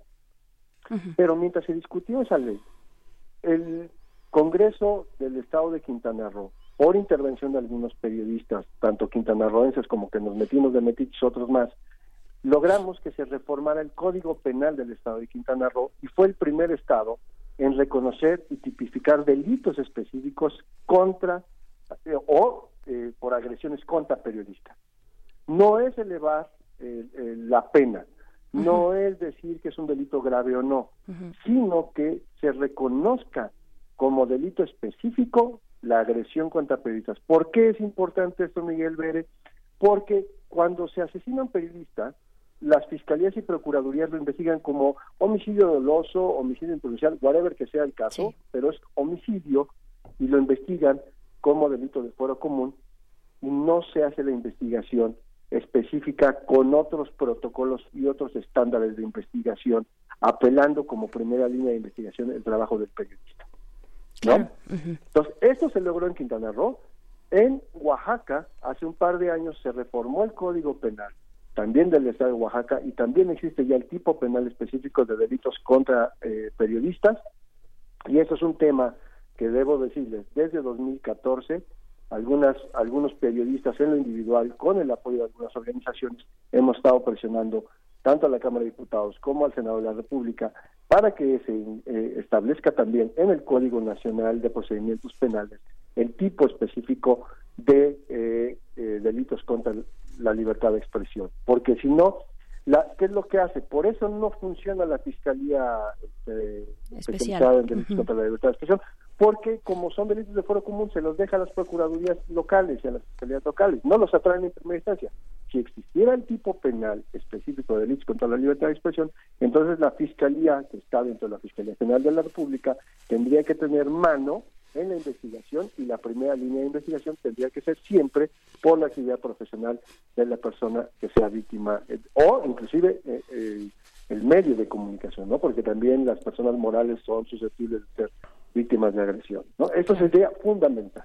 Claro, qué interesante, qué eh, puntual lo que nos dices, eh, Andrés Solís, porque respecto a lo que te preguntaba Miguel Ángel, pues el, eh, esta, esta cuestión además figura de delito delito grave o, o, como se leería en el nuevo código en el nuevo sistema penal un delito que amerita un, eh, prisión preventiva no prisión preventiva oficiosa que eso sería un delito grave entrar en ese catálogo entre comillas el grave, repito, pues, eh, o sea, no, no habría como una diferencia cuando se trata de un periodista, nos lo dices así, que cuando es un homicidio doloso que ya de por sí tiene esta, esta em, cualidad o esta característica de que directamente se eh, gira, eh, bueno, se realiza la prisión preventiva oficiosa, ¿no? ¿Cuáles serían, si, si viéramos al periodismo, a los, a los delitos en contra de los periodistas y las periodistas en nuestro país, cuáles serían los elementos así muy, muy importantes y muy puntuales que lo distinguirían de otro tipo de homicidio. Porque además también nos estás diciendo que siete de cada diez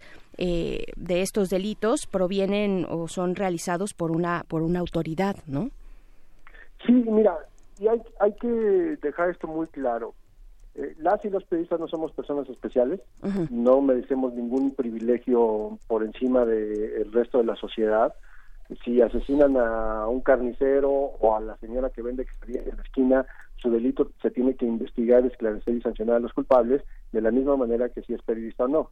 Aquí el asunto es que cuando nosotros podemos eh, establecer un tipo penal específico de delitos contra la libertad de expresión, es que estamos incluyendo el principio de que es también fundamental en materia de derechos humanos, que este principio pro persona, que cuando se agrede a un periodista, se está lesionando el derecho de la sociedad a recibir información. Entonces, no es solamente el atentado contra la persona, sino un atentado de que luego llaman pésimamente estos rollos de los, del daño colateral, ¿no? Pero cada que se agrede un periodista se está lesionando un derecho ciudadano también, un derecho humano fundamental de toda la sociedad y por eso no se puede investigar simplemente como un, homicidio simple. Eso no quiere decir, insisto, que eso nos dé privilegios a quienes hacemos periodismo por encima de cualquier otra persona, sino que no se descarte de facto la actividad profesional de la víctima como primera línea de investigación, porque luego resulta, y lo acabamos de escuchar en este caso del colega Rafael Murúa en Baja California Sur, que fue un asunto de rencillas con otra persona que resultó que era un este, delincuente, ¿no? Entonces no se investiga. Ya la Procuraduría en Baja California Sur ya dijo que no tiene que ver nada con su actividad profesional. Eso es lo que le hace daño al trabajo de los periodistas y, por supuesto, favorece el descrédito del trabajo profesional de los periodistas y, por supuesto, le ha abierto el camino a este tema de la impunidad, porque cuando se descarta la actividad profesional del periodista, entonces ya pues es un, homicidio cualquiera, ¿no? Y, y, eso eso no puede seguir pasando en este país. Por el contrario, se tiene que, que mantener esta línea de investigación fundamental de la actividad profesional, ¿no? Claro. ¿Cómo viste eh, esta intervención de la secretaria Olga Sánchez Cordero en la participación de Griselda Triana eh, pidiendo el esclarecimiento de Javier Valdés?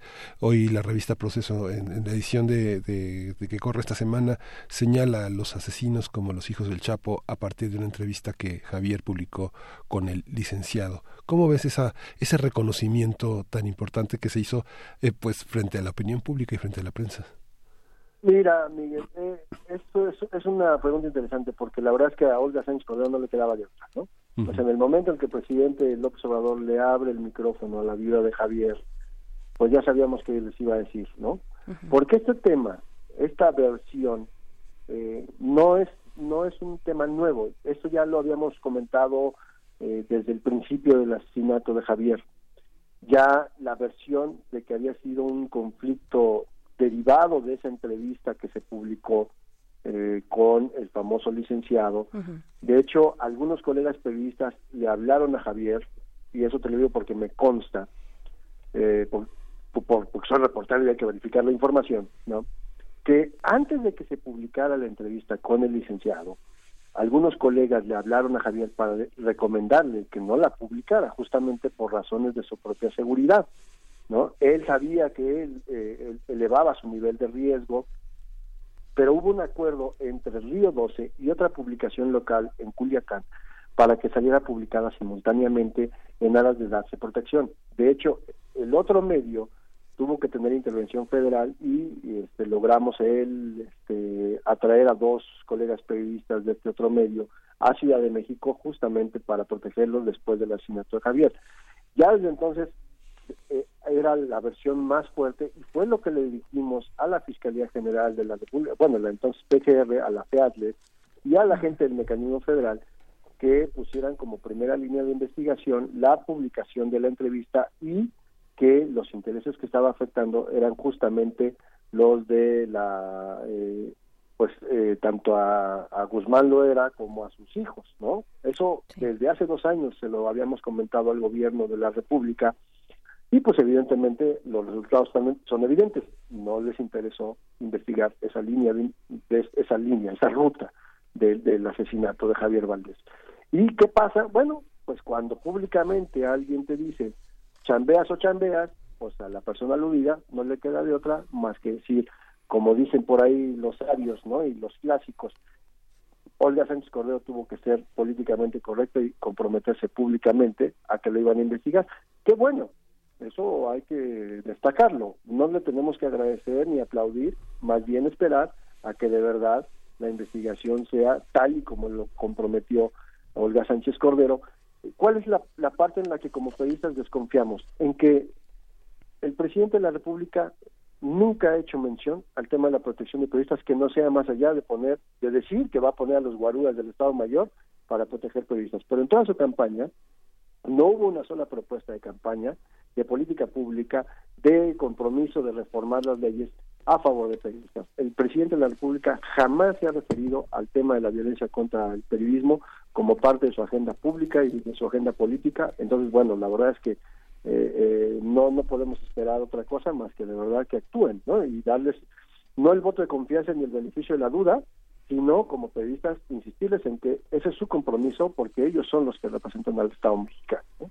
Claro, este, el presidente en este caso como, digamos, garante de la libertad de expresión y del ejercicio, eh, en este caso que lleva, eh, que, que, que, que, facilita esta libertad de expresión y también el acceso a la información, por ejemplo, eh, que tiene que ver con el ejercicio periodístico. Hay una relación, además, entre el presidente López Obrador, pues que él mismo eh, ha generado desde sus distintos espacios en los que se comunica, en este caso las conferencias matutinas, Andrés, pues una relación con los medios y con los periodistas que dista mucho, como tú dices, de eh, dista mucho de, de, señalar la violencia con la que eh, se vive el ejercicio de este de esta profesión, pero por otro lado, más bien a lo que sí se aboca, pues esa pues a, darles eh, calificativos no de prensa fifí y, otros por el estilo. Cómo cómo ves esta cercanía del presidente con, con el gremio bueno digamos que eh, para quienes nos tocó ver un poco a Andrés Manuel como jefe de gobierno este pues hacía exactamente lo mismo no dar sus conferencias de prensa mañaneras posicionar su agenda sus temas y después de eso este, continuar, ¿no? Y él era la nota del día todo el día, y así ha sido, ¿no? O sea, el presidente pone sus temas, claro que eh, es curioso que en una hora y cuarto, en una hora y media, habla de 20 temas, y la verdad es que no logramos a, todavía los periodistas agarrarle el modo y, ver cómo, cómo manejar la información cotidiana. Eh, que si es bueno o es malo, ya lo iremos entendiendo posteriormente, lo que sí es que en términos informativos y de transparencia y de acceso a la información pública, hay una crisis dentro del gobierno porque ningún secretario de Estado, ninguna secretaria de Estado es dueño de su discurso. Si el presidente no habla de un tema, ninguno de los que integran su gabinete puede hacerlo y eso sí es un tema preocupante porque entonces realmente no está dándose la información. Es decir, ningún reportero puede ir a pedir una entrevista con la secretaria de Energía o con el secretario de Agricultura, porque cuando lo hemos pedido nos han respondido no. Cuando vayan con el presidente a su mañanera, ahí les van a dar la información. O sea, tiene que haber un canal de interlocución necesario con el presidente. Bueno, eso es preocupante en términos del manejo de la información, porque los periodistas no tenemos acceso a la información que nosotros queremos si el presidente no la da. Sí, los calificativos no los calificativos, creo que eso ya la factura se la irá cobrando este, la historia al presidente, porque no puede hablar del respeto a la libertad de expresión cuando antepone calificativos como esos que dices ver de la prensa fifi o llamarle corazoncitos a las reporteras de una manera inclusive sexista y, y que es este un poco preocupante. Ahora que sucedió esta tragedia entre y Pan Hidalgo, eh, trascendió inclusive que el propio presidente quería recorrer las comunidades aledañas a Tlahuelilpan sin prensa. No quería llevar periodistas, no quería que los periodistas que cubren la fuente presidencial estuvieran allí presentes. Y eso, entonces, eh, no, no debe de, eh, ser un, un asunto que dejemos hacia la ligera, sino más bien ver cuál es la relación que de verdad el presidente de la República quiere establecer con los periodistas y no con los dueños solamente. El presidente tiene que relacionarse con los dueños de las empresas o con los que encabezan los medios públicos, que es lo que vimos hace unos días, sino con quienes andamos todos los días en la calle buscando información y, contando las historias que, creemos que a la gente le puede interesar. ¿no? Entonces, es, es un camino muy largo que tendrá el presidente por recorrer para tener una mejor relación con periodistas. Y si ustedes ven la conferencia mañanera, varias veces el presidente ha dicho, no, no, no, tú no, porque tú ya me preguntaste ayer. A entonces, no se puede hacer eso en una conferencia de prensa de, de manera arbitraria, decir, tú sí me preguntas, tú no me preguntas, ¿no? Eh, por aquí en nuestras redes sociales también te, te, mandan saludos y comentan. Mayra Elizondo nos dice que ella quisiera eh, que habláramos de la relación de los ciudadanos, como la, la, obligación de los ciudadanos para apoyar y exigir protección a nuestros periodistas. ¿Cómo, cómo lo eh, ves? Eso es sensacional y de verdad agradezco muchísimo ese comentario porque mira, Hace muchos años asesinaron a una periodista en Rusia y trabajaba en una revista donde hacían algo de periodismo de investigación y, después de su asesinato hubo varias movilizaciones en Rusia, que es un tema muy delicado, ustedes lo saben, ¿no? Con el régimen de Vladimir Putin, pero llegaron inclusive al asunto que ya podríamos decir que es un poco como que exagerado, pero la calle donde vivía la reportera lleva su nombre, ¿no? La reacción social va por ese lado. En Argentina asesinaron a una periodista hace como cinco años y más de un millón de personas salió a la calle para protestar en contra del asesinato. En este país, cuando matan a un periodista, a la sociedad no le importa. Y eso debe de preocuparnos, porque cuando como periodistas rompemos el vínculo fundamental con la sociedad, entonces generamos este, este movimiento de descrédito y de que hay un amplio sector de la sociedad que no le preocupa que agregan a los periodistas en este país. Y, y. Mm, creo que por ahí se nos se nos fue Andrés Andrés Solís sobre ah pues qué qué interesante Miguel Ángel que eh, pues este punto que nos eh, nos comparte Mayra, Mayra Elizondo, ¿no? De las responsabilidades o del acercamiento que deberíamos tener los ciudadanos en este país frente a una situación que ya lleva muchísimos años, muchísimas víctimas y el impacto que tiene callar una voz la voz de las y los periodistas, el impacto que tiene en una sociedad que se que se anhela democrática, ¿no? Eh, con, con, eh, este impacto hacia, hacia el acceso a la información y, y, sobre todo también en un contexto como el que hemos vivido ya en los últimos años, un contexto de violencia, un contexto de impunidad donde la voz de los periodistas, el trabajo eh, de los periodistas, un trabajo cuando es bien documentado, investigado, pues genera genera avances eh, incluso en la justicia, ¿no? digo, no, no es una una cosa es la investigación periodística y otra es la investigación judicial, pero sí, eh, pues hemos visto, por ejemplo, casos como el de este, ya está por ahí por ahí Andrés, nada más cierro, mi, mi, comentario, casos como el de la estafa maestra, ¿no? Donde investigaciones periodísticas sirven para eh, pues ir dando guía tal vez eh, no por lo menos ponerlo sobre la mesa de discusión ante la sociedad sobre el tema de la justicia en nuestro país. Andrés este nos estabas comentando de estas pues responsabilidades digamos o eh, nos preguntaba en nuestra radio escucha obligaciones de la ciudadanía frente a la situación de los periodistas. Pues mira, más, más que obligación, creo que debe ser ese acompañamiento mutuo, ¿no? Porque como periodistas, sí, nuestra obligación fundamental es darle a la sociedad información que le sirva, que le sea útil para tomar mejores decisiones y justamente para poder enfrentar estos temas de, de gobiernos corruptos, de abusos a los derechos humanos y demás. Entonces, el acompañamiento que como periodistas necesitamos de la sociedad es fundamental y creo que sí habrá que ir sensibilizando cada vez más a la sociedad.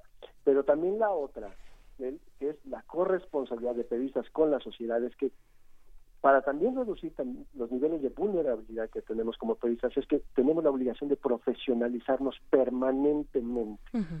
Porque un periodista que no se capacita es un periodista que sigue haciendo las mismas cosas de la misma manera, ya lo decía Einstein, ¿no? no puede esperar mejores resultados haciendo las cosas siempre igual. Entonces, cuando nos capacitamos como periodistas, y aquí es un tema importante, yo llevo muchos años dando cursos de entrenamiento para periodistas en estos temas de protocolos de protección, de coberturas de alto riesgo, o inclusive de el uso de herramientas digitales para periodistas, pero eso no quiere decir que yo como reportero deje de capacitarme. Yo tengo que seguir tomando cursos en lo individual porque tengo que ser todos los días mejor reportero este, para poder hacer un mejor aporte, ¿no? Y si aparte yo puedo dar algún un entrenamiento, bueno, eso es como que el círculo virtuoso, ¿no? Que, tenemos que tener, pero también la sociedad merece mejores medios, la sociedad merece mejores periodistas y la primera que nos debe exigir a los periodistas ser mejores es justamente la sociedad a la que servimos, ¿no? Y eso va justamente a reducir esos niveles de vulnerabilidad para que cuando alguien intente agredir a un periodista sea la misma sociedad la que lo evite, la que acompañe, la que esté en esta capacidad de reacción fundamental. Claro. Pues muchísimas gracias y pues seguiremos pendiente de todo este tema que pues que no que no que no tiene fin, Andrés, ¿no? E, esperemos que tenga un mejor fin. Sí. Ese es el tema. Si no tiene fin, porque es esta parte, ¿no? De, seguir en esa profesionalización continua y, atender los grandes pendientes de, de los crímenes ya cometidos, ¿no? pero esperemos que tengamos un mejor fin y bueno, espacios como este, eh, este programa, estos espacios en, en, Radio Universidad son los que nos permiten justamente dialogar con la sociedad desde nuestras ópticas distintas, ¿no? Y este, pues agradecerte a ti Miguel, a ti Bere, a todo el equipo en cabina la oportunidad de poder platicar con la audiencia. Al contrario, al contrario, Andrés Solís, un abrazo periodista y autor del manual de autoprotección para periodistas. Muchas gracias por esta conversación.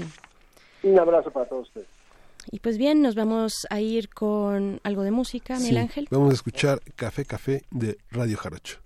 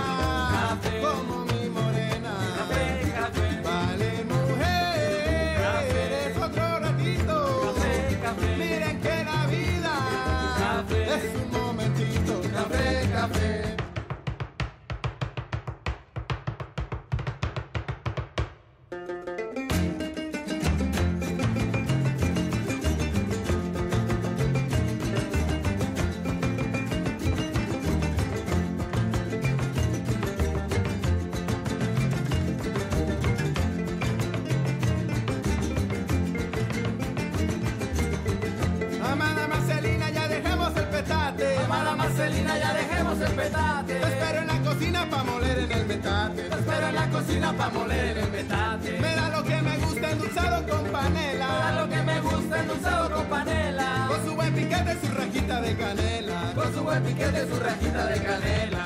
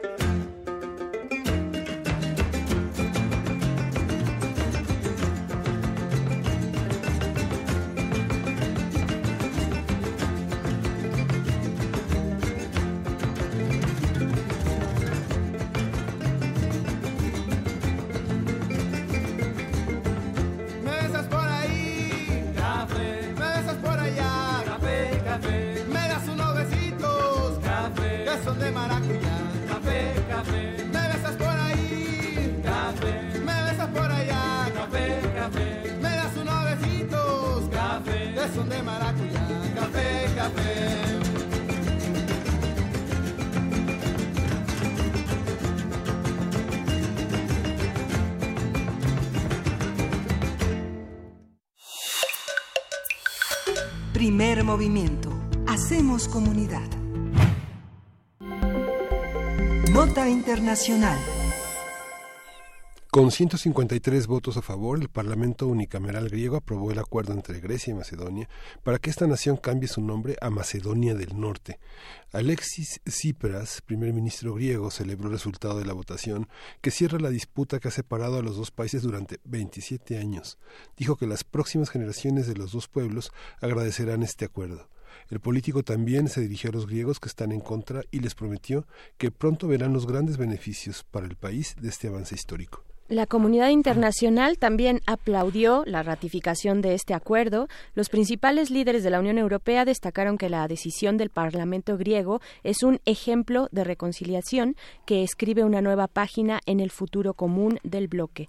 Conversaremos sobre la relación entre, entre Grecia y Macedonia, la controversia en torno al cambio de nombre y las reacciones políticas y sociales que se han suscitado en la región. Y para eso nos acompaña el maestro Damaso Morales Ramírez, el es coordinador del Centro de Estudios Europeos de la Facultad de Ciencias Políticas de la Universidad, de esta universidad. Maestro Damaso, ¿cómo está? Buenos días. Muy buenos días, gusto en saludarlo, Miguel Ángel Berenice. Al contrario, eh, pues maestro, para hablar de, de, de, este conflicto, primero en sus orígenes, bueno, después de 27 años ya lo, lo apuntábamos acá en esta introducción, eh, pero ¿dónde puntualmente y cómo se da eh, el origen de este conflicto entre Grecia y Macedonia? Sí, bueno, hay que recordar que a partir de 91, de lo que era la antigua, la antigua República Yugoslava, obviamente Esborona, y ahí surge precisamente Macedonia. El, el problema de todo ello es precisamente que adoptan el nombre de Macedonia, situación que Grecia se opuso desde un inicio, porque ellos tienen en la región norte de Grecia precisamente toda esta zona de Macedonia, y que aparte es ahí donde se ubicó históricamente el reino macedonio, es ahí de donde es originario precisamente Alejandro Magno, y, y, los griegos lo veían como una intromisión a, a lo que es su, su, propia historia, a lo que son sus propios territorios, porque adicionalmente no solamente adoptaron el nombre de Macedonia, sino que de alguna manera se dejaba ver algunas identidades étnicas e históricas, y esto obviamente preocupaba a los griegos de que los macedonios pudieran tener alguna eh, interés en los territorios de precisamente de Grecia del Norte en toda esta región de Macedonia. Es por eso que evidentemente los griegos este, siempre estuvieron en contra de ese nombre. Incluso hay que recordar esta disputa entre la famosa estrella de 16 rayos o picos, la, la estrella argeada, en la cual es, es el símbolo del reino de Macedonia, precisamente, pero griego, por supuesto, y sin embargo eh, Macedonia del Norte lo toma y lo incluye como su bandera y la tuvo así durante del 92 más o menos hasta el 95 cuando las propias Naciones Unidas tuvieron que intervenir para que Macedonia dejara de utilizar esa famosa estrella argeada. La bandera de hoy tiene ocho picos, de con 16, al final de alguna manera el simbolismo es el mismo, pero esto nos da cuenta esta gran disputa de las herencias. ¿Quién es el heredero de esta visión del antiguo reino de Macedonia? Y no solamente es la herencia, sino vinculado a la herencia, cuáles serían las pretensiones de alguna manera respecto a lo que todo, todo el territorio antiguo de Macedonia. Eso es un poco el origen de la disputa y por los cuales obviamente los griegos pues siempre se opusieron, ¿no? Y hasta el día de, de, apenas este viernes que se votó en el Parlamento griego que aceptaron la resolución del nombre el República Macedonia del Norte. Claro, de, de pronto estamos eh, perdiendo un poquito la comunicación, maestro. Está, ah, sí, ya. na, ahí está, perfecto, eso es. ¿Y qué diferencia hay, Damaso, entre esas dos nominaciones? Digamos, toda la zona de Macedonia, este, eh, toda la zona griega del norte, ¿a qué responde con la otra Macedonia? ¿Cuál Macedonia, qué Macedonia es cada cual? En realidad, eh, el reino de Macedonia abarcaba lo que era repito, toda la Macedonia del Norte, donde nació el propio Alejandro Magno, una parte de, Bulgaria, una parte de la actual Macedonia como país del norte e incluso una parte de Albania. Todo eso era el antiguo reino de Macedonia. Pero sin lugar a dudas, la mayor parte se encontraba precisamente en Grecia. Y, y esto es, digamos, parte de este diferendo y por lo cual la lucha por la denominación del nombre pues es tan importante. Por ello es de que en la resolución de las Naciones Unidas se había adoptado de que Macedonia del Norte se llamara Antigua República Yugoslava uh -huh. de Macedonia, uh -huh. haciendo hincapié en que tenían una pertenencia más bien a lo yugoslavo, a esta visión es más eslava, y no tanto a la Macedonia griega. Y bueno, eso era parte de, este diferendo. Por parte de Macedonia, como lo vemos ahora, y por parte de los nacionalistas, pues este, este argumento de que por qué Macedonia se tiene que someter a otro país para elegir su propio nombre, y obviamente parte de los acuerdos es que, número uno, no pueden utilizar esta famosa estrella argeada, número dos, la denominación macedonio eh, va a tener únicamente, eh, digamos, una connotación de ciudadanía, una connotación política, pero en definitiva no una connotación cultural, histórica, porque esto es precisamente lo que los griegos no quieren. Entonces, obviamente, también los macedonios del, del norte se sienten insatisfechos, este, gran parte de la población, por este acuerdo, porque sienten que está limitando un derecho histórico de ellos. Y del lado de los griegos es, el mismo argumento, precisamente que sienten que los macedonios están apropiándose de un derecho histórico de los griegos. En realidad, pues todo se debe a que incluso desde el Imperio Romano, pues toda esta región era administrada bajo un mismo este bajo una misma administración. Entonces, todo viene pues, desde los romanos, incluso obviamente desde atrás este reino macedonio, y finalmente las fronteras políticas modernas pues fueron dividiendo estas regiones. Claro, eh, maestro Damaso, hablando ahora de estas políticas, eh, perdón, de estas fronteras políticas, ¿no? de estas geografías que se imponen por los líderes y por los acuerdos, ¿cómo, cómo estaba antes o previo a la desintegración de, la, de Yugoslavia, de la antigua Yugoslavia, cómo era esta relación entre lo que ahora es esta República de Macedonia y el norte de Grecia, que también, pues que es históricamente la Macedonia que conocemos, vaya, del, de, de, de los griegos, ¿no? ¿Cómo, e, cómo, cómo, ¿Y cómo fue esa entre esa relación y la composición, eh, composición étnica que se pudo haber dado en algún momento? Sí, bueno, en, realidad debemos de decir que el macedonio como lengua oficial ya de Macedonia del Norte, pues tiene una vinculación este, con las lenguas eslavas propiamente dicho, ¿no?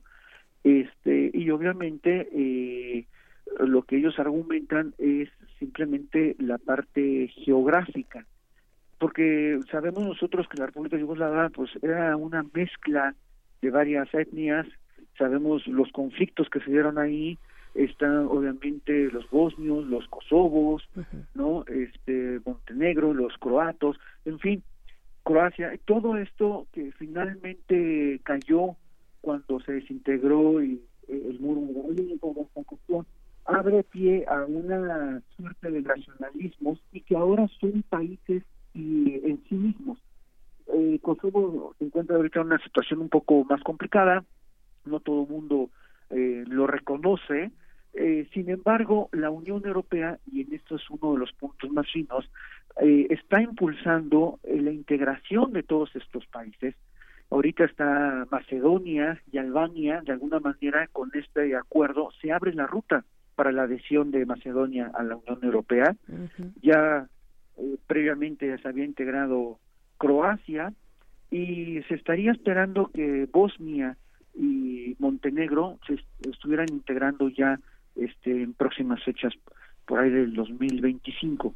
Entonces, lo que vemos aquí es, es este reconocimiento por la propia Unión Europea de dar a los Balcanes una estabilidad de dar a los Balcanes, todos estos temas también europeos, que le den cierto desarrollo, certidumbre. Macedonia misma es uno de los países más pobres de Europa. Su ingreso es de 400 dólares mensuales, mientras que el promedio en la Unión Europea, digo, dólares, euros mensuales, mientras que en el resto de la Unión Europea es de 2.000 euros. Entonces sí hay una diferencia sustancial. También Macedonia tiene serios problemas de corrupción, de impunidad, de injusticias, de control de los medios, y todos estos son puntos que la Unión Europea pues está poniendo los puntos en así es porque eh, pues tiene que cambiar todo eso. Como lo los europeos, la Unión Europea es que si ellos logran que Macedonia incluya acá, de alguna manera darían mayor estabilidad a los Balcanes. Y eso es un poco la lógica. Y el otro punto importantísimo es la presencia de la OTAN, que ahora pues Macedonia pudiera ser ya miembro de la propia OTAN, y esto es una garantía contra los eventos que se dieron en, Ucrania, por supuesto, y en Crimea, de alguna manera, de ir controlando toda esta zona. Entonces, por eso lo que está en juego este, no es solo es un país pobre, con un desarrollo muy bajo, sino lo que está en juego es toda una geopolítica europea en los Balcanes y en el que los propios griegos tendrían un vecino más estable.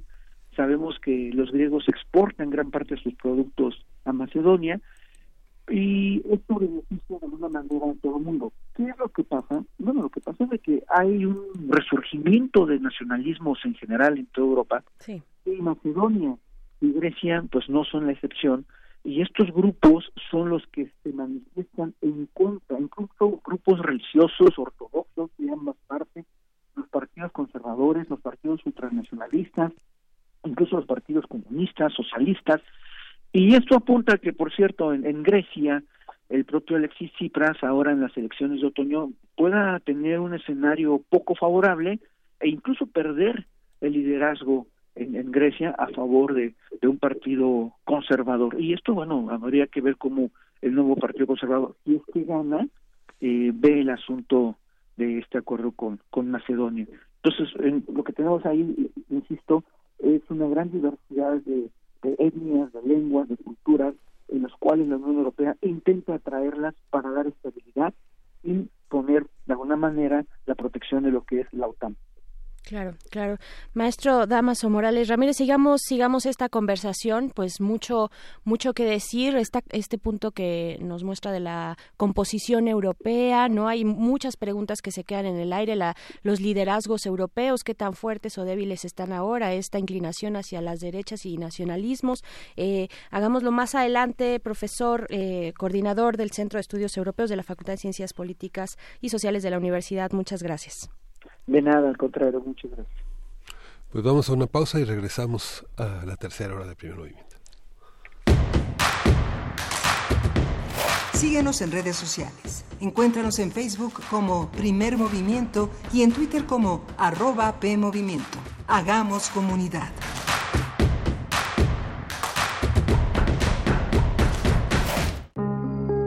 Una duda es natural. Algunas dudas son un proceso. Demasiadas dudas son un impedimento. Y cuando dominan tu vida, son una prisión.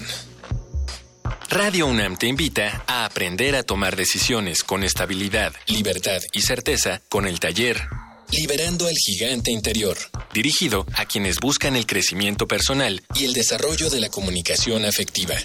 Imparte Eduardo Gómez Tagle. Todos los sábados de febrero, de las 16 a las 20 horas, en la sala Julián Carrillo de Radio UNAM.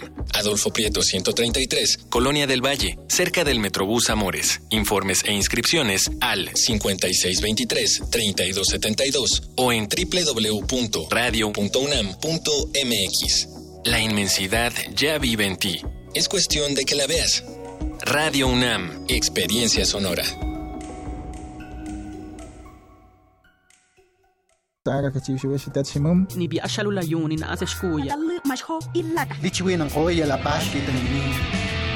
Las lenguas originarias de México en voz de sus hablantes.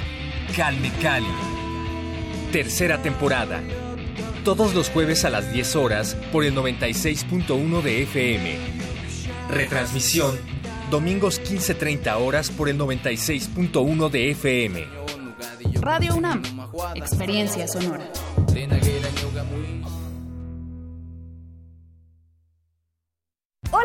Mi nombre es Renata y después de mucho tiempo, hoy regresé al lugar donde nací. Aquí aprendí a andar en bicicleta. Aquí pasaba las tardes después de la escuela. ¡Ay, Bruno! Ay, mi secundaria, el mercado, mi colonia. Estoy muy feliz de regresar. Y porque mi país me importa, ya actualicé mi domicilio y mi credencial para votar. Tú también notifica al INE cualquier cambio en tus datos y participa en las decisiones de tu localidad. INE. Las relaciones amorosas no son simples ni sencillas. A veces hay más de una forma de cometer un error y la información es nuestra mejor arma contra ellos. La Dirección General de Atención a la Comunidad invita a todos los estudiantes de nivel medio superior de la UNAM a las actividades de Ni violencia ni embarazo. Una reflexión sobre las relaciones afectivas igualitarias, respetuosas y libres de violencia para prevenir el embarazo adolescente. Módulos informativos, charlas, actividades lúdicas y artísticas y proyección de documentales. Del 11 al 21 de febrero, excepto el día 14 en los planteles del Colegio de Ciencias y Humanidades y de la Escuela Nacional Preparatoria. Más información en www.degaco.unam.mx. Ni violencia ni embarazo. Amar con conocimiento para amar mejor.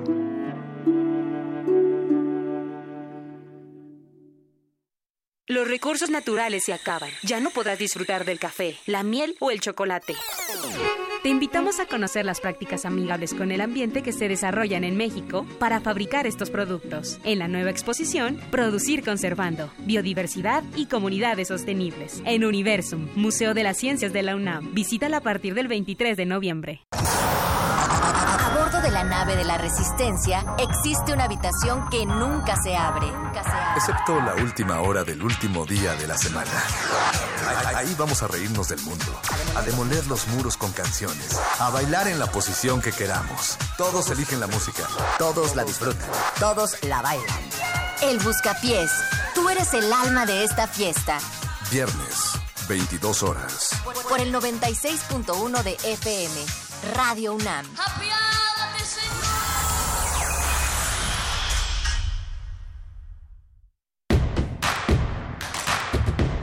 Encuentra la música de primer movimiento día a día en el Spotify de Radio UNAM y agréganos a tus favoritos.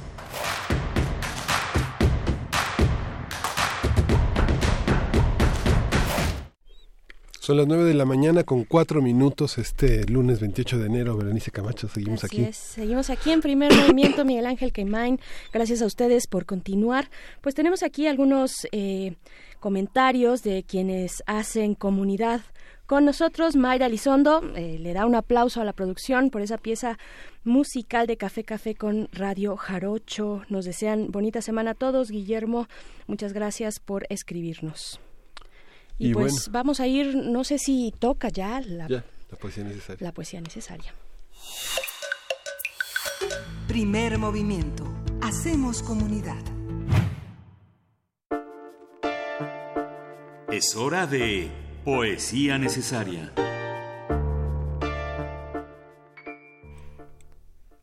Vamos, vamos a leer Vilano al viento, un poema de Angelina Muñiz Suberman que ayer, ayer presentó junto con la poeta Miriam Moscona y la poeta Andrea Montiel Los Esperandos, Piratas Judeoportugueses y yo, una, una novela, uno de los últimos libros eh, más enjundiosos, más poderosos de Angelina Muñiz y la vamos a acompañar de una, una de las, una de las eh, melodías, una de las canciones sefardís que más le gustan a, Angelina Muñiz Suberman, que es Árboles lloran por eh, lluvias, que está cantada por la cantante valenciana Mara Aranda. Vilano al viento. Como no tengo raíces, no me entierro. Ser errante, ser sin polvo, ser que no es ser. Quien no tiene casa no tiene muro, quien no tiene muro no tiene hiedra, tal vez hojas de árbol y plumas de ave. ¿Dónde escribir entonces? Si no tengo raíces es que no tengo tierra, porque toda la tierra no es nada. Si no tengo tierra es que no tengo país. No tengo país, no tengo tierra, no tengo nada. A veces en el camino me siento a descansar y amo el árbol que me apoya y las hojas de cristal titilante. A donde llego soy extranjera, de pie leve y mirada en tránsito, rodando de grano en grano, piedra de río no pulida, agua que no vuelve a pasar, sol de cada amanecer. Como he callado tanto, he olvidado el hablar. Mis palabras nadie las entiende, no hay eco que las repita, de un silencio en otro silencio, de una soledad en otra soledad. Mis huellas desnudas sienten la tierra, y la tierra es la misma en todas partes, pero yo no reconozco el tacto de la mía. Desterrada aún sin haber nacido, ni siquiera me queda el recuerdo, ni siquiera puedo rebuscar en mi memoria ni un olor, ni un sabor, ni un murmullo de no sé qué aguas cadenciosas, ni un color, ni una forma, ni paisajes, ni ciudades, ni calles. Todo lo invento, todo lo sueño, todo lo presiento, como amante sin amado, conozco el amor y no sé lo que es. El viento, la lluvia y el sol han golpeado mi piel cada día del año sin herirme. Pude escoger alguna tierra y decir que era mía, pero no pude aprender a mentir. Pude haber olvidado lo que ya era un olvido para solo despertar mi memoria. Me esforcé porque no muriera lo que no había nacido. Tuve entre mis manos criatura sin forma de sangre que yo perdía. Creí que el mundo era redondo. Caminé, caminé, pero no llegué. Creí que el tiempo purificaba y mis temores espesaron. Los años corrieron. Cuando volví la vista atrás, era más el camino andado que el por andar, y ni un signo, ni un polvo, ni un resquicio en el mundo del ruido. Como siempre, el invento de cada día, la mirada que no se ve, espejo roto sin soplo, vilano al viento, es vilano en busca de una tierra donde caer.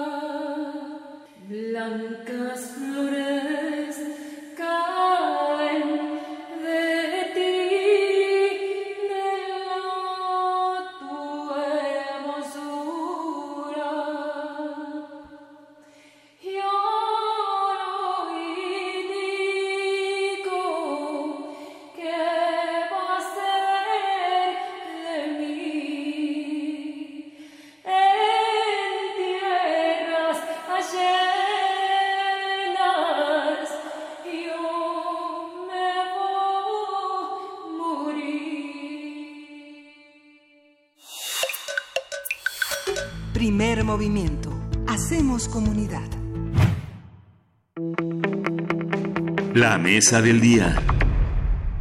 De acuerdo con la Organización de las Naciones Unidas para la Educación, la Ciencia y la Cultura, los medios públicos son aquellos que están hechos, financiados y controlados por el público, para el público. Añade que cuando está garantizado el pluralismo, la diversidad, la independencia editorial, un presupuesto adecuado, rendición de cuentas y transparencia, la radiodifusión de servicio público puede servir como una piedra angular de la democracia. La semana pasada, el presidente mexicano Andrés Manuel López Obrador dio a conocer que el periodista Genaro Villamil dirigirá el sistema público de radio y televisión, el cual está integrado por todas las estaciones de radio, televisión y sistema de información de, del Estado mexicano. El mandatario dijo que el objetivo es que haya una coordinación editorial que tenga como compromiso informar con objetividad, con profesionalismo y con independencia. Otros nombramientos del presidente fueron el de Armando Casas como director del Canal 22, Gabriel Sosa Plata en Radio Educación, Aleida Calleja en el Instituto Mexicano de la Radio, Lidia Camacho en la Dirección General de Televisión Educativa, San Juana Martínez en Notimex y Rodolfo González en RTC, entre otros. A partir de los cambios anunciados de dirección y manejo de los medios públicos, hablaremos sobre su vocación, su importancia y lo que se espera de ellos en este sexenio. Para ello nos acompaña la maestra Adriana Solórzano. Ella es presidenta de la Asociación Mexicana de Defensoría de las Audiencias y académica de la Facultad de Ciencias Políticas y Sociales de esta universidad, defensora de las audiencias de UAM Radio. Bienvenida, maestra Adriana. ¿Qué tal, Berenice? Buenos días, buenos días a toda la audiencia. Un gusto estar aquí. Gracias. También nos acompaña eh, vía telefónica. Eh, está con nosotros Guillermo Montemayor Gómez. Él es defensor de las audiencias de Radio UNAM y TV UNAM. Bienvenido, Guillermo Montemayor. ¿Cómo estás? Este, muy bien, buenos días. Saludo a todos los de la mesa, saludo a mi querida Adriana y a todo el público, por supuesto. Un saludo también. Justamente eh, de los comentarios más generalizados es eh, el, el, sistema, el modo de comunicar del nuevo gobierno. Eh, uno de los aspectos más importantes que dijo Andrés Manuel López Obrador es que estos medios, este sistema de medios tendrían autonomía. ¿Esto es posible? ¿Es posible la autonomía, Adriana, Guillermo? Bueno, yo diría que por supuesto que es posible aunque sería difícil imaginarla, porque no es tan fácil establecer un organismo autónomo. En realidad, eh, muchos de nuestros medios públicos pueden aspirar a ser organismos, digamos, con autonomía presupuestaria, eh, con independencia de gestión, pero son organismos descentralizados, en el mejor de los casos no sectorizados, porque nuestros medios que nosotros llamamos públicos son en realidad medios de Estado o de gestión eh, de Estado, porque como ya dijiste cuando presentaste lo que es un medio público, a nivel internacional un medio público es más bien un medio ciudadano, pero aquí en nuestro país eh, hemos conceptualizado a los medios públicos como estos medios que han sido operados por el Estado, pero que aspiramos precisamente a que cada vez sean más autónomos de ese Estado y eh, o, o, cuando menos del gobierno y sean más ciudadanos. Entonces muchos necesitan un tránsito grande. En este momento el sistema público de radiodifusión del Estado mexicano es el único que podríamos considerar que es autónomo. Eh, los demás, in, insisto, son organismos descentralizados, en algunos casos sectorizados a, a algunas secretarías, eh, otros serán no sectorizados, como va a ser el sistema público de radiodifusión de la Ciudad de México, y otros, pues, por ejemplo, eh, los universitarios también son considerados medios de uso público, pero dependen de las universidades.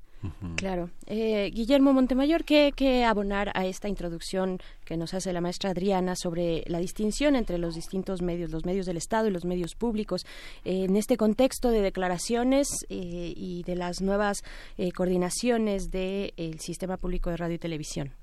Mira, este, yo, yo, estoy de acuerdo con Adriana. Este, los medios públicos siempre, este, bueno, han aspirado a eso, ¿no? Ha habido ciertas reformas, este, hubo momentos muy críticos para los medios públicos porque pues estaban considerados en, en la anterior ley de radio y televisión nomás decía existen los medios eh, comerciales o privados y los medios públicos si no abundaban más no y, en realidad el concepto de medio público pues sí en, nuestro país es una medio entelequia no porque. Para ser medio público como conocemos por ejemplo la BBC otros organismos, pues sí tienen que depender de los ciudadanos. Se han dado pasos, ha sido una lucha de 50 años, ¿no? Este y bueno, casi todos los medios públicos tienen ahora un consejo ciudadano que de alguna manera este, eh, va acercando a que los medios públicos sean verdaderos medios públicos. ¿No? En, en esta coordinación que ahora este, se, plantea, pues bueno, habrá que ver cómo, cómo es que funciona, cómo es que este, eh, se implementa, tiene que, que haber un, todo un proceso. Entonces, pues eh, esperemos que cada vez los medios públicos sean más medios públicos y menos medios de Estado. Ujú. En este siglo eh, se abre eh, un sexenio con Fox que este eh, protagoniza el lema las buenas noticias también son noticia que eran sus números alegres sobre sus logros, ¿no? Pero para muchos periodistas esto no es noticia porque finalmente eso se tiene que visualizar en el mandato que ordena la, la difusión de los logros a través de medios que tiene el propio Estado. Pero ¿qué, qué noticias son las que tiene que defender la ciudadanía? Pues, Pues debe- mira, Perdón. ah, perdón, No, Adriana, no, no, tú. por favor, Guillermo. No, no, tú, adelante, tú, adelante. tú, tú, ¿Qué tal, Adriana, que si empezamos contigo? Eh, pues, ¿qué noticias debe defender? Las que eh, lo implican como ciudadano, las que tienen que ver, sí, con los resultados de las políticas públicas. Yo no estaría tan de acuerdo en que si es una noticia buena, pues ya tiene que ser reportada solo por el, por el gobierno, ni tampoco que los periodistas solo tengan que seguir los malos resultados. Creo que su función principal es ser intérpretes y ayudarnos a ponderar y analizar esa información. Normalmente ninguna cuenta es ni totalmente buena ni totalmente mala. Eh, todos los números y, y- y- y todas las cuentas que nos. Lo que hace un buen periodista es ayudarnos a encontrar todos esos ángulos para que precisamente ya no seamos maniqueos que no nos vayamos con que está mal o está bien. Eso siempre es una manera muy simple de ver las cosas. Es que estuvo eh, pues adecuado a lo que estábamos buscando, qué resultados fueron pertinentes y dónde están las áreas de oportunidad para mejorar esos resultados, dónde está bien la planeación pero falló la implementación eh, y y a quién le puede afectar y al mismo tiempo a quién le perjudica y entonces en estas relaciones de costo-beneficio quién este sale ganando y si sale ganando la ciudadanía. Entonces, yo más bien diría que un medio crítico es ese que nos ayuda a construir entramados de sentido, más que a calificar si algo es bueno o malo. Claro, Guillermo Montemayor. Sí, mira, eh, yo- eh, Adriana dice bien esto. Yo creo que el, el contexto es muy importante, ¿no? Este, estamos ya muy desacostumbrados a que los medios, cualquier medio, no solamente los públicos, sino los privados, nos den un contexto para entender las cosas, ¿no? Este, el manejo general de los medios en los últimos 50 años, digamos, pues ha sido ese, ¿no? Este, eh, descontextualizar, dar eh, noticias, etcétera. Pero los medios públicos no solamente son información este, para entender un- un- una situación real, ¿no? Los medios públicos van más allá, son eh, deben de reflejar la, la identidad cultural, deben de reflejar muchas cosas, ¿no? Darle voces a, a toda esta inmensa cantidad de, manifestaciones que tenemos en este país. Eh, pero en fin, este, yo creo que eh, las, las, como, como decía Miguel Ángel, de, de las, también hay buenas noticias, pues sí, si no hubiera buenas noticias, pues estaríamos eh, más en la lona de lo que estamos, ¿no? Pero, este, las dan como, como si fuera un logro y, y es una responsabilidad para la cual fuiste elegido para manejar bien las cosas. ¿no? Este, yo creo que, que la- la- el camino para los medios públicos sigue siendo de escaloncito por escaloncito. ¿no? Lo más que la escalera es enorme. Entonces, este, mientras haya un cambio o, o atisbemos un cambio que nos nos permita subir más rápido y convertirnos en, verdaderos medios públicos, bueno, pues veremos qué pasa, ¿no? Que no va a ser fácil, desde luego que no va a ser fácil. Claro. Este, y también tiene que ver con los recursos, ¿no? Este, de pronto te enteras que el, el ejecutivo gastó no sé cuántos cientos de miles de millones de pesos y los y muchísimos medios públicos eh, todo el país, pues sufren tremendamente por falta de recursos. Entonces, eso también se tiene que, que, este, que ponderar, ¿no? La televisión, la radio, pues para hacerla bien cuesta dinero. Si no tienes equipos técnicos, eh, actualizaciones digitales que cada vez son, eh, cada tres meses sale una nueva, este, una nueva tecnología. Entonces, este, y en este panorama también tiene que entrar las redes sociales, ¿no? Que en el contexto de hace 15 años, pues no se contemplaban. Entonces, hay todo una, una, este, un, un camino que recorrer, una, una, este, un programa que hay que seguir, seguir, seguir, seguir. Y bueno, este, las gentes que ahora nombra el presidente, pues son gentes, la mayoría de ellos con mucha trayectoria y este, y bueno, este, vamos a ver cómo, cómo planean hacer esto, ¿no? Claro. al respecto de estos nombramientos, eh, también el, el, presidente mexicano dice que los objetivos, el objetivo es que haya una coordinación editorial que tenga como propósito informar con objetividad, etcétera. Pero, ¿qué, ¿qué, decir de esto, de este objetivo muy particular cuando lo contrastamos con la independencia editorial, ¿no? Por ejemplo, cuando se trata de medios públicos que pretendan ser saludables, que pretendan abonar a la democracia. Este, Adriana. Pues tendríamos que poner sobre la mesa algunos aspectos que debemos considerar. El primero es que la ley eh, del Servicio Público de Radiodifusión del Estado mexicano, que data de 2014, sí le confiere esa atribución de coordinación, no de coordinación editorial, de coordinación. Eh, ¿Cuál es el, uno de los grandes problemas que, que yo veo en nuestro sistema de medios públicos nacional? Uno, que no tenemos una cadena, una o, un sistema que tenga una cobertura nacional. De hecho, los estándares internacionales consideran medio público aquel que puede depender de recursos del Estado, pero que tiene un mandato nacional. En nuestro caso tenemos muchos medios fragmentados son como 377 concesiones de uso público. Es decir, son muchas concesiones que están distribuidas a lo largo del país y que tienen una operación fragmentada. En el caso de, de la coordinación a la que alude el presidente, solamente incluiría a los medios federales, porque los estatales tienen otras dinámicas y otras formas de operación. Pero esto nos lleva eh, a, a, a, esta idea de la necesidad de tener eh, un medio o un sistema de verdad de cobertura nacional. En este momento el sistema público de de radiodifusión del Estado mexicano, que de alguna manera para eso fue creado, tiene una cobertura en televisión del 50%, pero en radio tiene apenas cuatro o cinco concesiones. O sea, no, no, realmente no tiene cobertura.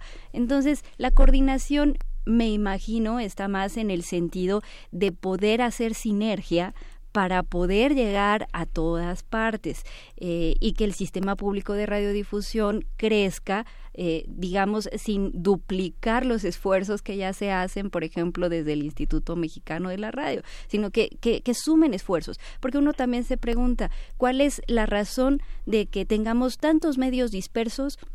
que a lo mejor eh, repiten funciones. Eh, lo, lo, primero habría que, que, puntualizar es que sí se necesita pluralidad de medios, de perspectivas, de diferentes este, puntos de, de, vista, de análisis. Por eso no estaría bien hablar de una coordinación editorial, porque eso nos llevaría a pensar en un punto de vista único pero sería importante que cada medio tuviera muy diferenciado cuál es su objetivo y cuál es, digamos, su rentabilidad social, porque de otra manera uno piensa, ¿para qué tantísimas concesiones que se supone que tienen un mismo fin, pero que trabaja cada una desagregada? sí necesitamos, a mí me parece, coordinación y sinergia, pero hay que tener mucho cuidado en que esa coordinación no se vuelva un control desde ese sistema y menos un control este gubernamental. Eh, me parece que, que, que, Genaro Villamil lo dejó claro el día de la conferencia de prensa cuando se hicieron los anuncios que no se trataba de control el que lo diga no quiere decir que, que ya lo demos por sentado. La gente dice muchas cosas y luego no se, eh, no hay congruencia con la realidad. Pero en este momento lo que podemos decir es que él ya dijo claramente que no se trata de control, que se trata de coordinación. Entonces queremos creer que es hacer un uso mucho más eh, eh, sinérgico de todos los esfuerzos que ahora mismo pues pueden ir cada uno por su lado, ¿no? Claro. Guillermo. Sí, mira, yo esto- este, es- esto, incluso la, la palabra de coordinación editorial, hay que verla con, con cuidado, Exacto. ¿no? Este, porque, tú tienes, como dice Adriana, tantos medios públicos, ahora, eh, en lo que se refería yo creo, Genaro, es a los medios federales, este, que finalmente también tienen un objetivo distinto aunque en lo general este, tengan un mismo objetivo, pero las formas, las costumbres, la historia de cada canal, de cada estación, pues son distintas, ¿no? No es lo mismo Radio UNAM que Radio Educación, que, que el IMER, que algunas otras de, otras universidades, este, o canales como el Canal 11, Canal 22, este, Canal eh, TV UNAM, etcétera, ¿no? Entonces, este, ¿cómo coordinas eso? O sea, es, es habrá que ver cuál es el planteamiento, ¿no? Este, eh, creo que ahorita eh, estamos más a la expectativa que a algo real, en, en el sentido este de, de, de la coordinación editorial, ¿no? ¿Qué va a pasar? O sea, se van a dictar lineamientos generales, habría que ver cuáles son y si realmente eso este eh, es el propósito de esta coordinación, ¿no? Porque sí, sí habría que todavía tener mucho más información de cómo se puede instrumentar esto. Ha habido una voluntad de democratizar los medios, de hacer más clara la información, de repartir más, más, más de, manera más proporcional las, las voces de esto que Andrés Manuel López Obrador ha dicho desde hace muchos años, que es el derecho de réplica, que es algo que él ha pedido, ha exigido, ha reclamado desde distintos foros, pero ahora como, como señala eh, Adriana Solórzano, es una, es un, son fronteras delicadas. Eh, comentábamos hace un momento con con Andrés Solís, que esta manera del Ejecutivo de calificar a los periodistas, de calificar a los medios e incluso pensar en alguna gira en Hidalgo sin prensa, todo esto genera eh, mu- mucha incomodidad desde los propios eh, medios. ¿Qué pensar de los periodistas que están en los medios públicos? Si pienso en el modelo de la BBC, de la Deutsche Welle, de la RAI en Italia, hay una parte que protege salarialmente, que protege las prestaciones de los periodistas y aquí todos el 2 de enero de entrada, los, eh, gran parte de los periodistas de los medios públicos fueron despedidos. Y a otros este los contratos de honorarios están están pendientes colgando de un hilo. Personas que han trabajado 25 30 años por honorarios no cómo cómo proteger al periodista de esta situación No, de entrada, si tú trabajas para el Estado, que, que ya dijimos que pues en este país lo que llamamos medios públicos son medios gestionados por el Estado, debería, deberías tener prestaciones ejemplares en el sentido de protección, no, no de que recibas sueldos eh, exorbitantes ni mucho menos. Es decir, hablo, por ejemplo, de la cláusula de conciencia. La cláusula de conciencia es un mecanismo autorregulatorio que permite que cuando tú como periodista estás recibiendo una orden que va contra el código de ética de la institución, puedas rehusarte a eh, cubrirla de la manera en la que te lo están pidiendo o que puedas renunciar y entonces puedas recibir eh, una liquidación conforme a derecho y no como si estuvieras renunciando, porque realmente eh, estás renunciando a ese puesto por el giro editorial que ya éticamente no es conciliable contigo. La, la cláusula de conciencia, por ejemplo, solo está en el Código de Ética de Notimex y no está en los otros medios públicos. Por supuesto, no está en ningún medio comercial de este país y la cláusula de conciencia es un derecho muy claro en, en medios europeos y en medios sólidos. Eh, entonces, yo creo que, eh, nuestros medios públicos podrían ser ejemplares en ir garantizando eh, esas herramientas de independencia editorial que se puede lograr mucho a través también de mecanismos de participación ciudadana. Y, y mecanismos autorregulatorios. Por ejemplo, si, si existen comités editoriales al interior de estos medios públicos, comités editoriales donde participan eh, los propios periodistas y bueno, y también puede ser personal eh, que, que dirige estos medios y puede ser incluso ciudadanía o especialistas o invitados externos, estos comités editoriales que funcionan así en, en, en medios sólidos, insisto, pueden ir definiendo cuál es la agenda y la perspectiva periodística para que no sea solamente el directivo del medio el que llegue y empiece a establecer las líneas de acción invadiendo la independencia que debe tener el profesional del periodismo, porque como bien decía Andrés Solís, los periodistas tienen tareas de interés público distintas a las de otras profesiones. Hay otras profesiones que también tienen tareas de interés público, pero específicamente en el caso del periodismo, si un periodista eh, recibe algún tipo de censura, ya sea directa o indirecta, está afectando un derecho ciudadano, que es el derecho al eh, acceso a la información. Entonces, por eso nos debe preocupar, como bien decía él, y tiene que estar este acompañamiento ciudadano, pues para fortalecer a nuestro periodismo, porque si los periodistas tienen mejores condiciones de trabajo, mayores garantías de, de libertad editorial y tenemos mayor claridad y transparencia en cómo se maneja la, la agenda y las perspectivas de abordaje, pues por supuesto que los ciudadanos podrán estar más tranquilos de que la información que reciben pues es una información digamos libre de, de conflictos de interés que, que, pudieran estar pues tergiversando la, las visiones que estamos recibiendo. Claro claro Guillermo Sí, mira, yo, este, la, la labor de, los periodistas que trabajan para medios públicos tiene que ver cómo están conformados también los medios públicos. Finalmente, este, hay nombramientos en, en los estados, pues los nombra el gobernador, los nombra acá el ejecutivo en el caso de los medios federales. Entonces, este, pues hay toda una intención, digamos, en, esos nombramientos. ¿no? Entonces, mientras no eh, tengamos, como, como dice Adriana, un código de ética muy claro, un, un consejo ciudadano que realmente sea vinculatorio, porque si no es vinculatorio, pues no sirve para mucho. Este, y qué tipo de periodistas y, y, y cómo, cómo podemos este, asegurarles que van a tener libertad de conciencia, que, que, van a tener este eh, las prestaciones necesarias, que no van a ser despedidos por sus opiniones, pero finalmente esto tiene que reflejarse en el caso nuestro, por ejemplo, de defensores de las audiencias, en si le aporta a las audiencias o no, o, o si las confunde. Entonces, también tienen ese tipo de responsabilidad. Claro.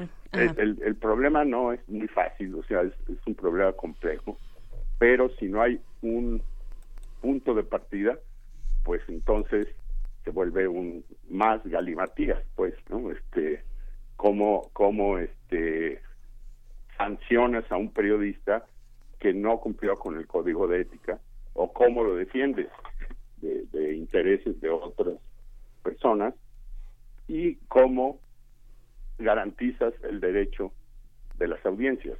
O sea, es, es como, como, no es muy sencillo pues el esquema. ¿no? Por supuesto, y hacia ahí quería eh, detenerme también y apuntar a bueno toda esta protección de las condiciones eh, tanto laborales o el ejercicio mismo de los y las periodistas también repercute, abona, digamos de alguna manera impacta o de muchas maneras impacta a, los asegurar los derechos de las audiencias, ¿no? Eh, cómo cómo hacer esta lectura, cómo hacer este entretejido, eh, Adriana. Pues uno de los derechos de las audiencias es el derecho a información plural. Si tú tienes control eh, rígido de las perspectivas que vas a trabajar en, en, los noticiarios, entonces dejas fuera muchas visiones. Y con esto hablamos también de, de, una discriminación indirecta a fuentes. Hay muchos estudios que, por ejemplo, señalan que el 76% de lo que vemos en la televisión y en la radio son hombres, por ejemplo. Uh -huh. Entonces, los medios públicos deberían darse a la tarea de verificar si sus fuentes eh, tienen un apego a, a, a equidad de género y no porque uno diga no a fuerza si tengo un hombre aquí entonces tengo que tener una mujer no pero pero abrirse más a analizar cómo elijo yo esas fuentes. Eh, por ejemplo eh, curiosamente estos mismos estudios señalan que en los medios donde hay más mujeres directivas normalmente hay más fuentes mujeres pero resulta que la mayor parte de los medios los trabajadores y los directivos son hombres y entonces incluso en las fuentes que tú eliges se nota pues esa visión masculina. Entonces hay hay situaciones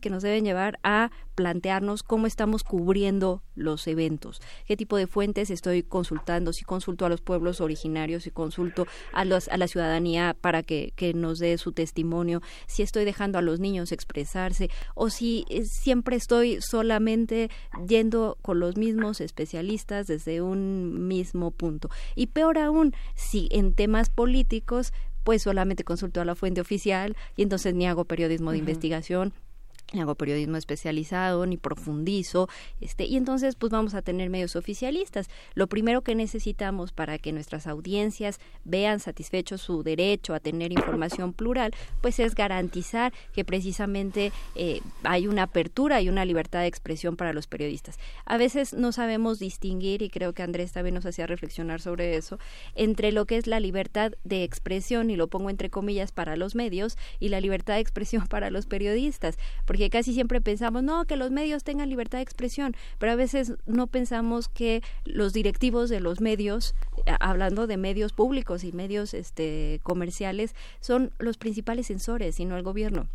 Es decir, desde los directivos es de donde se reciben precisamente estas instrucciones para evitar este, algunas visiones y e invisibilizar otras y priorizar algunas.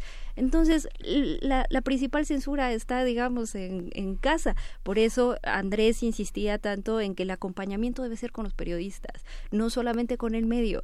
O sea, sí, claro que debemos acompañar, por ejemplo, a Radio UNAM, pero también debemos acompañarlos a ustedes, saber que desde la dirección de Radio UNAM los están dejando hacer su trabajo. Es como eh, vigilar en dos vías. No basta con que el Estado no le dé línea a, Radio UNAM ni que la rectoría le dé línea a Radio UNAM. También necesitamos que su directivo eh, sea respetuoso de la profesionalidad y del el ejercicio periodístico. Entonces, necesitamos trabajar en muchas vías para garantizar ese derecho a la pluralidad y a información sólida y confiable, porque con base en esa información tomamos decisiones. Y por supuesto las decisiones ciudadanas van a ser incorrectas si están fundamentadas en información alevosamente tergiversada.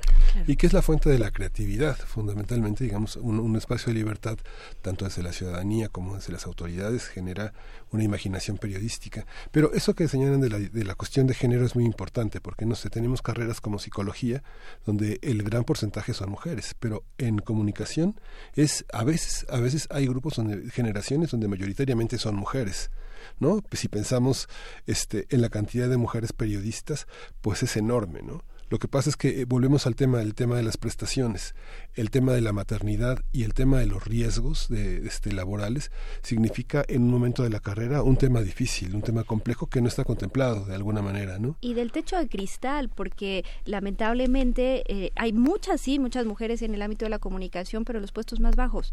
Llega un momento en el que no ascienden y no están en los puestos directivos. Sí, por muchas condiciones, porque son las que se encargan del trabajo eh, en casa y entonces se les dan menos oportunidades laborales porque se considera que no van a poder con un trabajo que hay que decirlo, es muy demandante, pocos trabajos tan demandantes en tiempo, en esfuerzo y en riesgo como el periodístico. Entonces eso frena a muchas mujeres en su carrera. Entonces sí, desde la facultad yo siempre tengo, no sé, de unos 10 años para acá, más mujeres que hombres, eso es un hecho.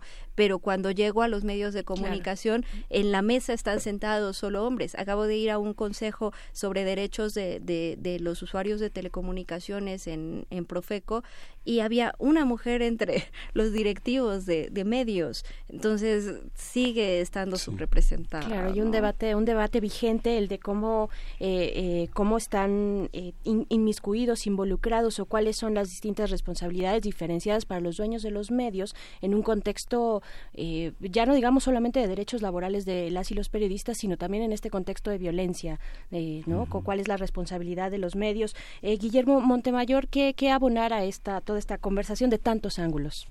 Pues mira, este, creo que, que el, el, el análisis debe ser muy exhaustivo porque son muchos puntos que, que tenemos que, que poner sobre la mesa y hablar de ellos, ¿no? Y, y en- empezar a tratar, como dije en un principio, pues de ir resolviendo este, uno por uno, porque no es nada fácil.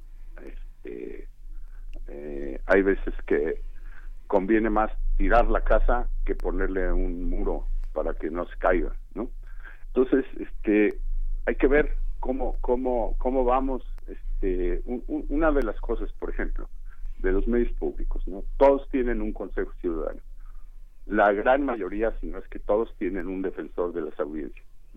Entonces, esos son avances, digamos, que, que van cimentando y van este, poniendo, este, haciendo más sólida cualquier medio público. ¿Y cuál es el, el, el horizonte? Pues bueno, el horizonte es que los medios públicos sean eso, medios públicos y no medios de Estado.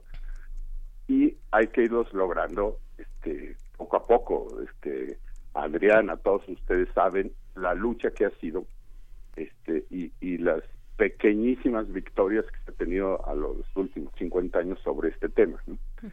Porque luego viene una ley buena y la y la mandan a controversia y porque luego se opone no sé quién. En fin ha sido como como un paso para adelante y luego lo alguien lo detiene.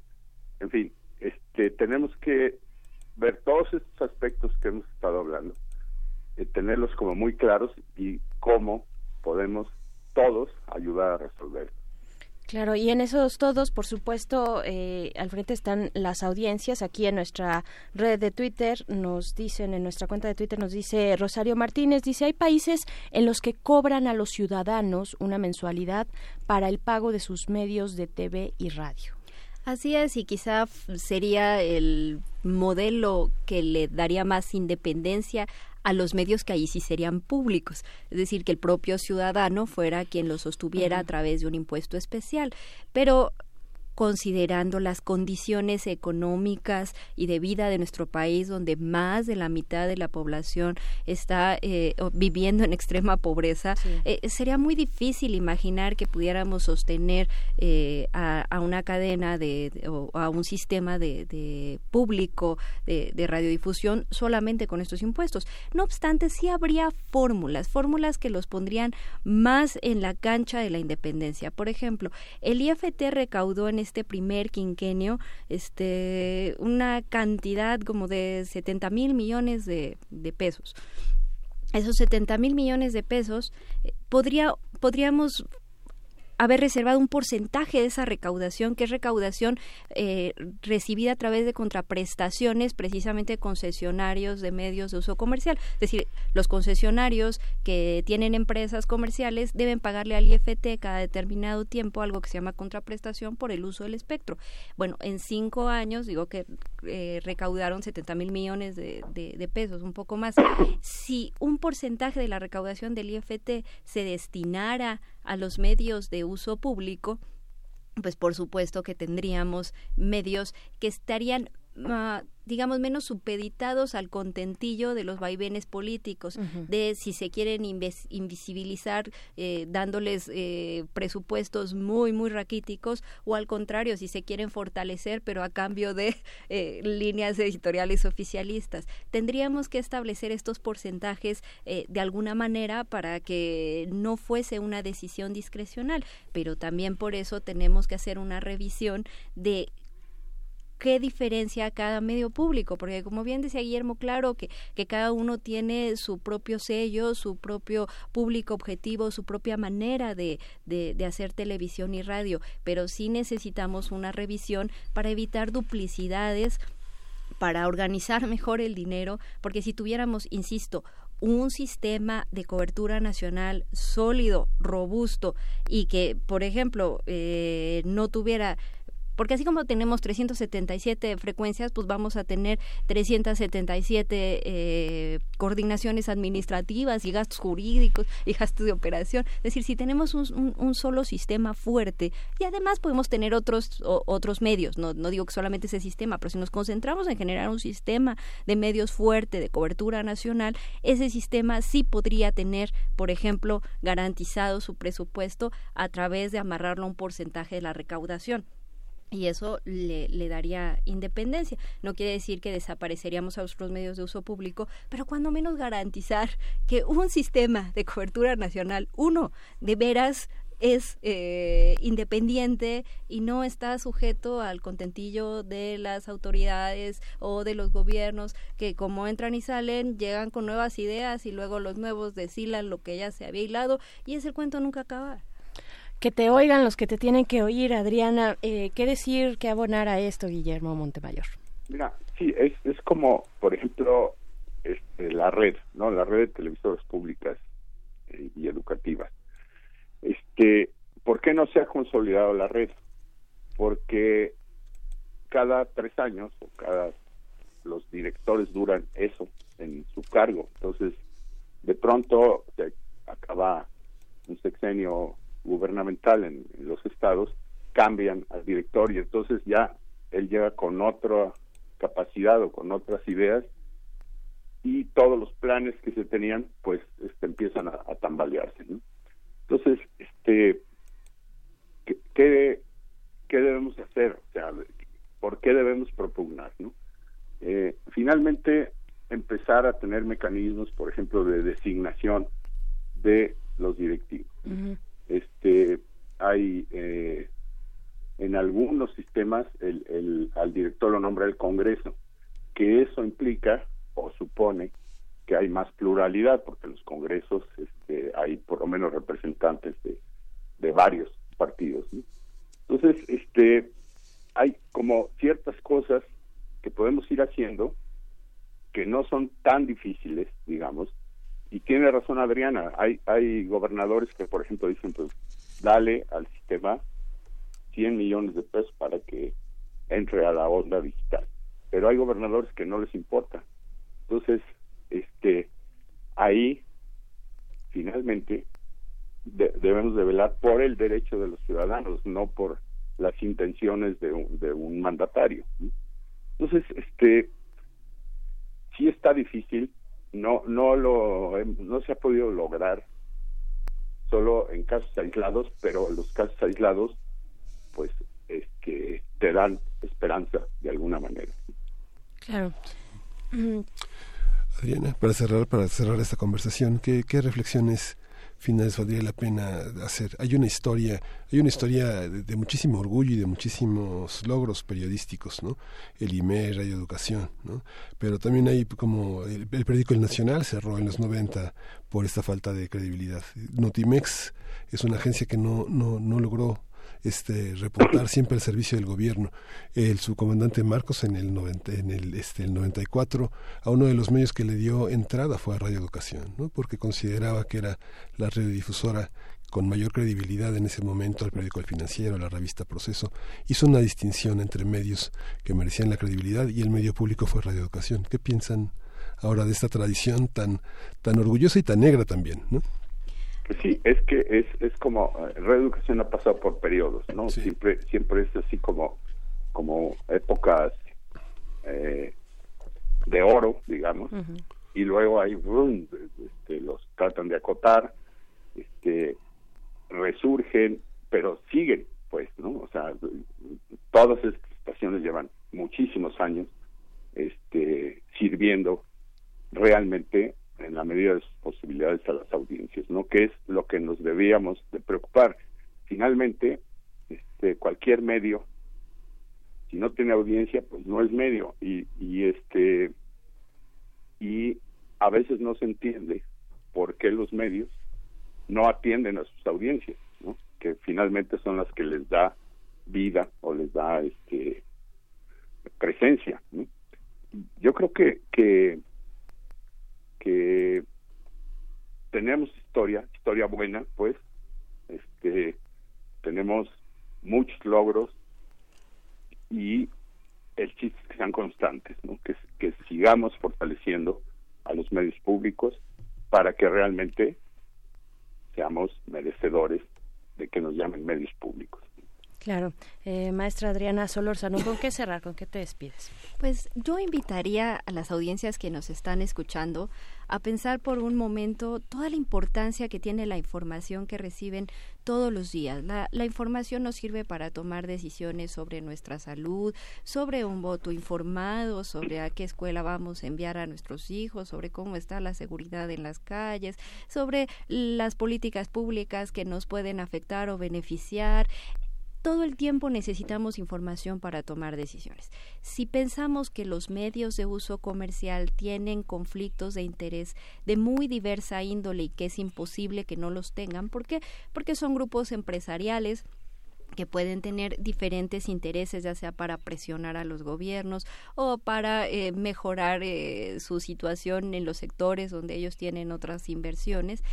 ¿Cómo podemos garantizar que tenemos acceso a una información libre de estos conflictos y que además nos puede dar eh, otras perspectivas, porque está bien que estén los, los medios de uso comercial, por supuesto, y que escuchemos lo que, lo que tienen por decir, pero ¿cómo logramos equilibrar esa información y tener las perspectivas que esos conflictos de interés impiden que, eh, que, difundan?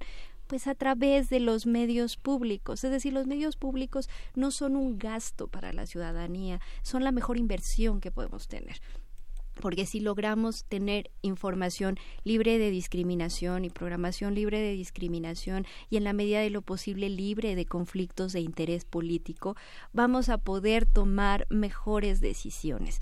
Lo que nos corresponde es de veras pugnar por tener medios que sean públicos y no medios oficialistas. Si tenemos medios oficialistas, la verdad es que no nos sirven de nada y solamente estamos gastando dinero a lo tonto. Y si tenemos medios oficialistas, tampoco podemos realmente tener una visión plural de las de las cosas para que verdaderamente valga la pena invertir, tienen que ser medios independientes. Entonces hay que trabajar sí en mejorar las leyes para que, como dice Guillermo, los directores no sean designados por el presidente, sino que haya consejos de administración o juntas de administración eh, y mecanismos que pasen sí por involucrar al Congreso, pero también a la ciudadanía, que sean nombramientos que no coincidan con el sexenio sino que esos directivos que, que, que, que, no tienen forzosamente una identidad con el gobierno federal, pues este puedan coexistir y demostrarnos que puede haber independencia, que sus directivos no sean eh, miembros distinguidos de ningún partido, o sea, pues pueden tener militancia porque eso es un derecho que tenemos todos, pero pero no es lo mismo ser militante que haber sido el líder del partido, tener este vínculos a altas esferas, es decir, necesitamos directivos libres de esos conflictos de interés, pero también necesitamos ciudadanía que se comprometa a estar escuchando sus medios públicos, que exija mejores contenidos y que exija que se les blinde, porque de verdad la mejor inversión, insisto, que podemos tener como ciudadanía es en medios que nos informen libres de esos conflictos de interés y libres de, de, de discriminación. Muy bien, pues maestra Adriana Solórzano, muchas gracias por haber estado acá. Al contrario, Berenice, un gusto. Eh, tú que eres eh, presidenta de la Asociación Mexicana de Defensorías de las Audiencias, académica también de la Facultad de Ciencias Políticas y Sociales de la UNAM, defensora de audiencias de UAM Radio, a quienes les mandamos un fuerte abrazo. Y también Guillermo Montemayor, muchísimas gracias. Este, muchas gracias a, todos este, por, por, esta invitación y saludos a la mesa y a Adrián.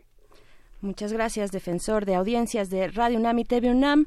Y nos vamos con regalitos. Sí, tenemos, eh, tenemos dos paquetes de libros. Uno es La Casa Blanca de Peña Nieto, escrita por los periodistas Lizárraga, Cabrera, Huerta, Barragán. Está editado por Grijalvo. Y el segundo libro de ese paquete que se va por teléfono es Radio Isótopos, itinerantes en América Latina, escrito por Gisela Mateos, Edna Suárez Díaz. Y bueno, es un libro es un libro importante que Ciencia y Tecnología en la Historia de México es la colección que la UNAM tiene eh, como, como parte de este libro. Y el segundo paquete es Léase si se quiere gobernar en serio. Es un gran tomo de México Evalúa, el SIDAC, quien lo quiera tener en papel, también está en PDF. Y Sin filias ni fobias, un libro escrito por Santiago Nieto, eh, publicado por Grijalvo, en el que él hace las memorias de un fiscal incómodo. Por teléfono. Aquí, los, aquí están para ustedes. Pues ahí están los que se van por teléfono. Vamos a un corte musical y regresamos para despedirnos. Esto es de White, White Stripes. La canción es Icky Thump.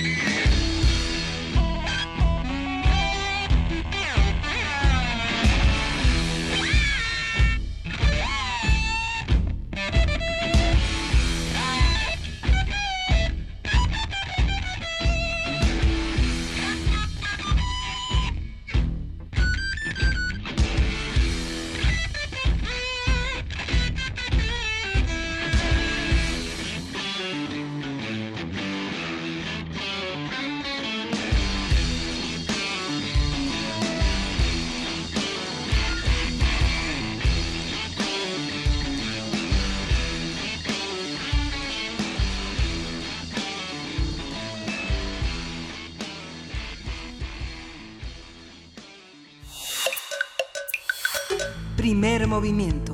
Hacemos comunidad.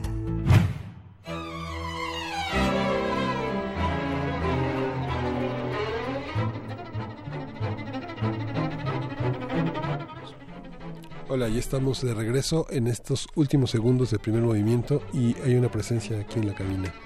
¿Qué tal? Muy buenos días. Pues los invitamos a que sintonicen el 96.1 de FM, ya que en unos minutos inicia Xochicóscatl.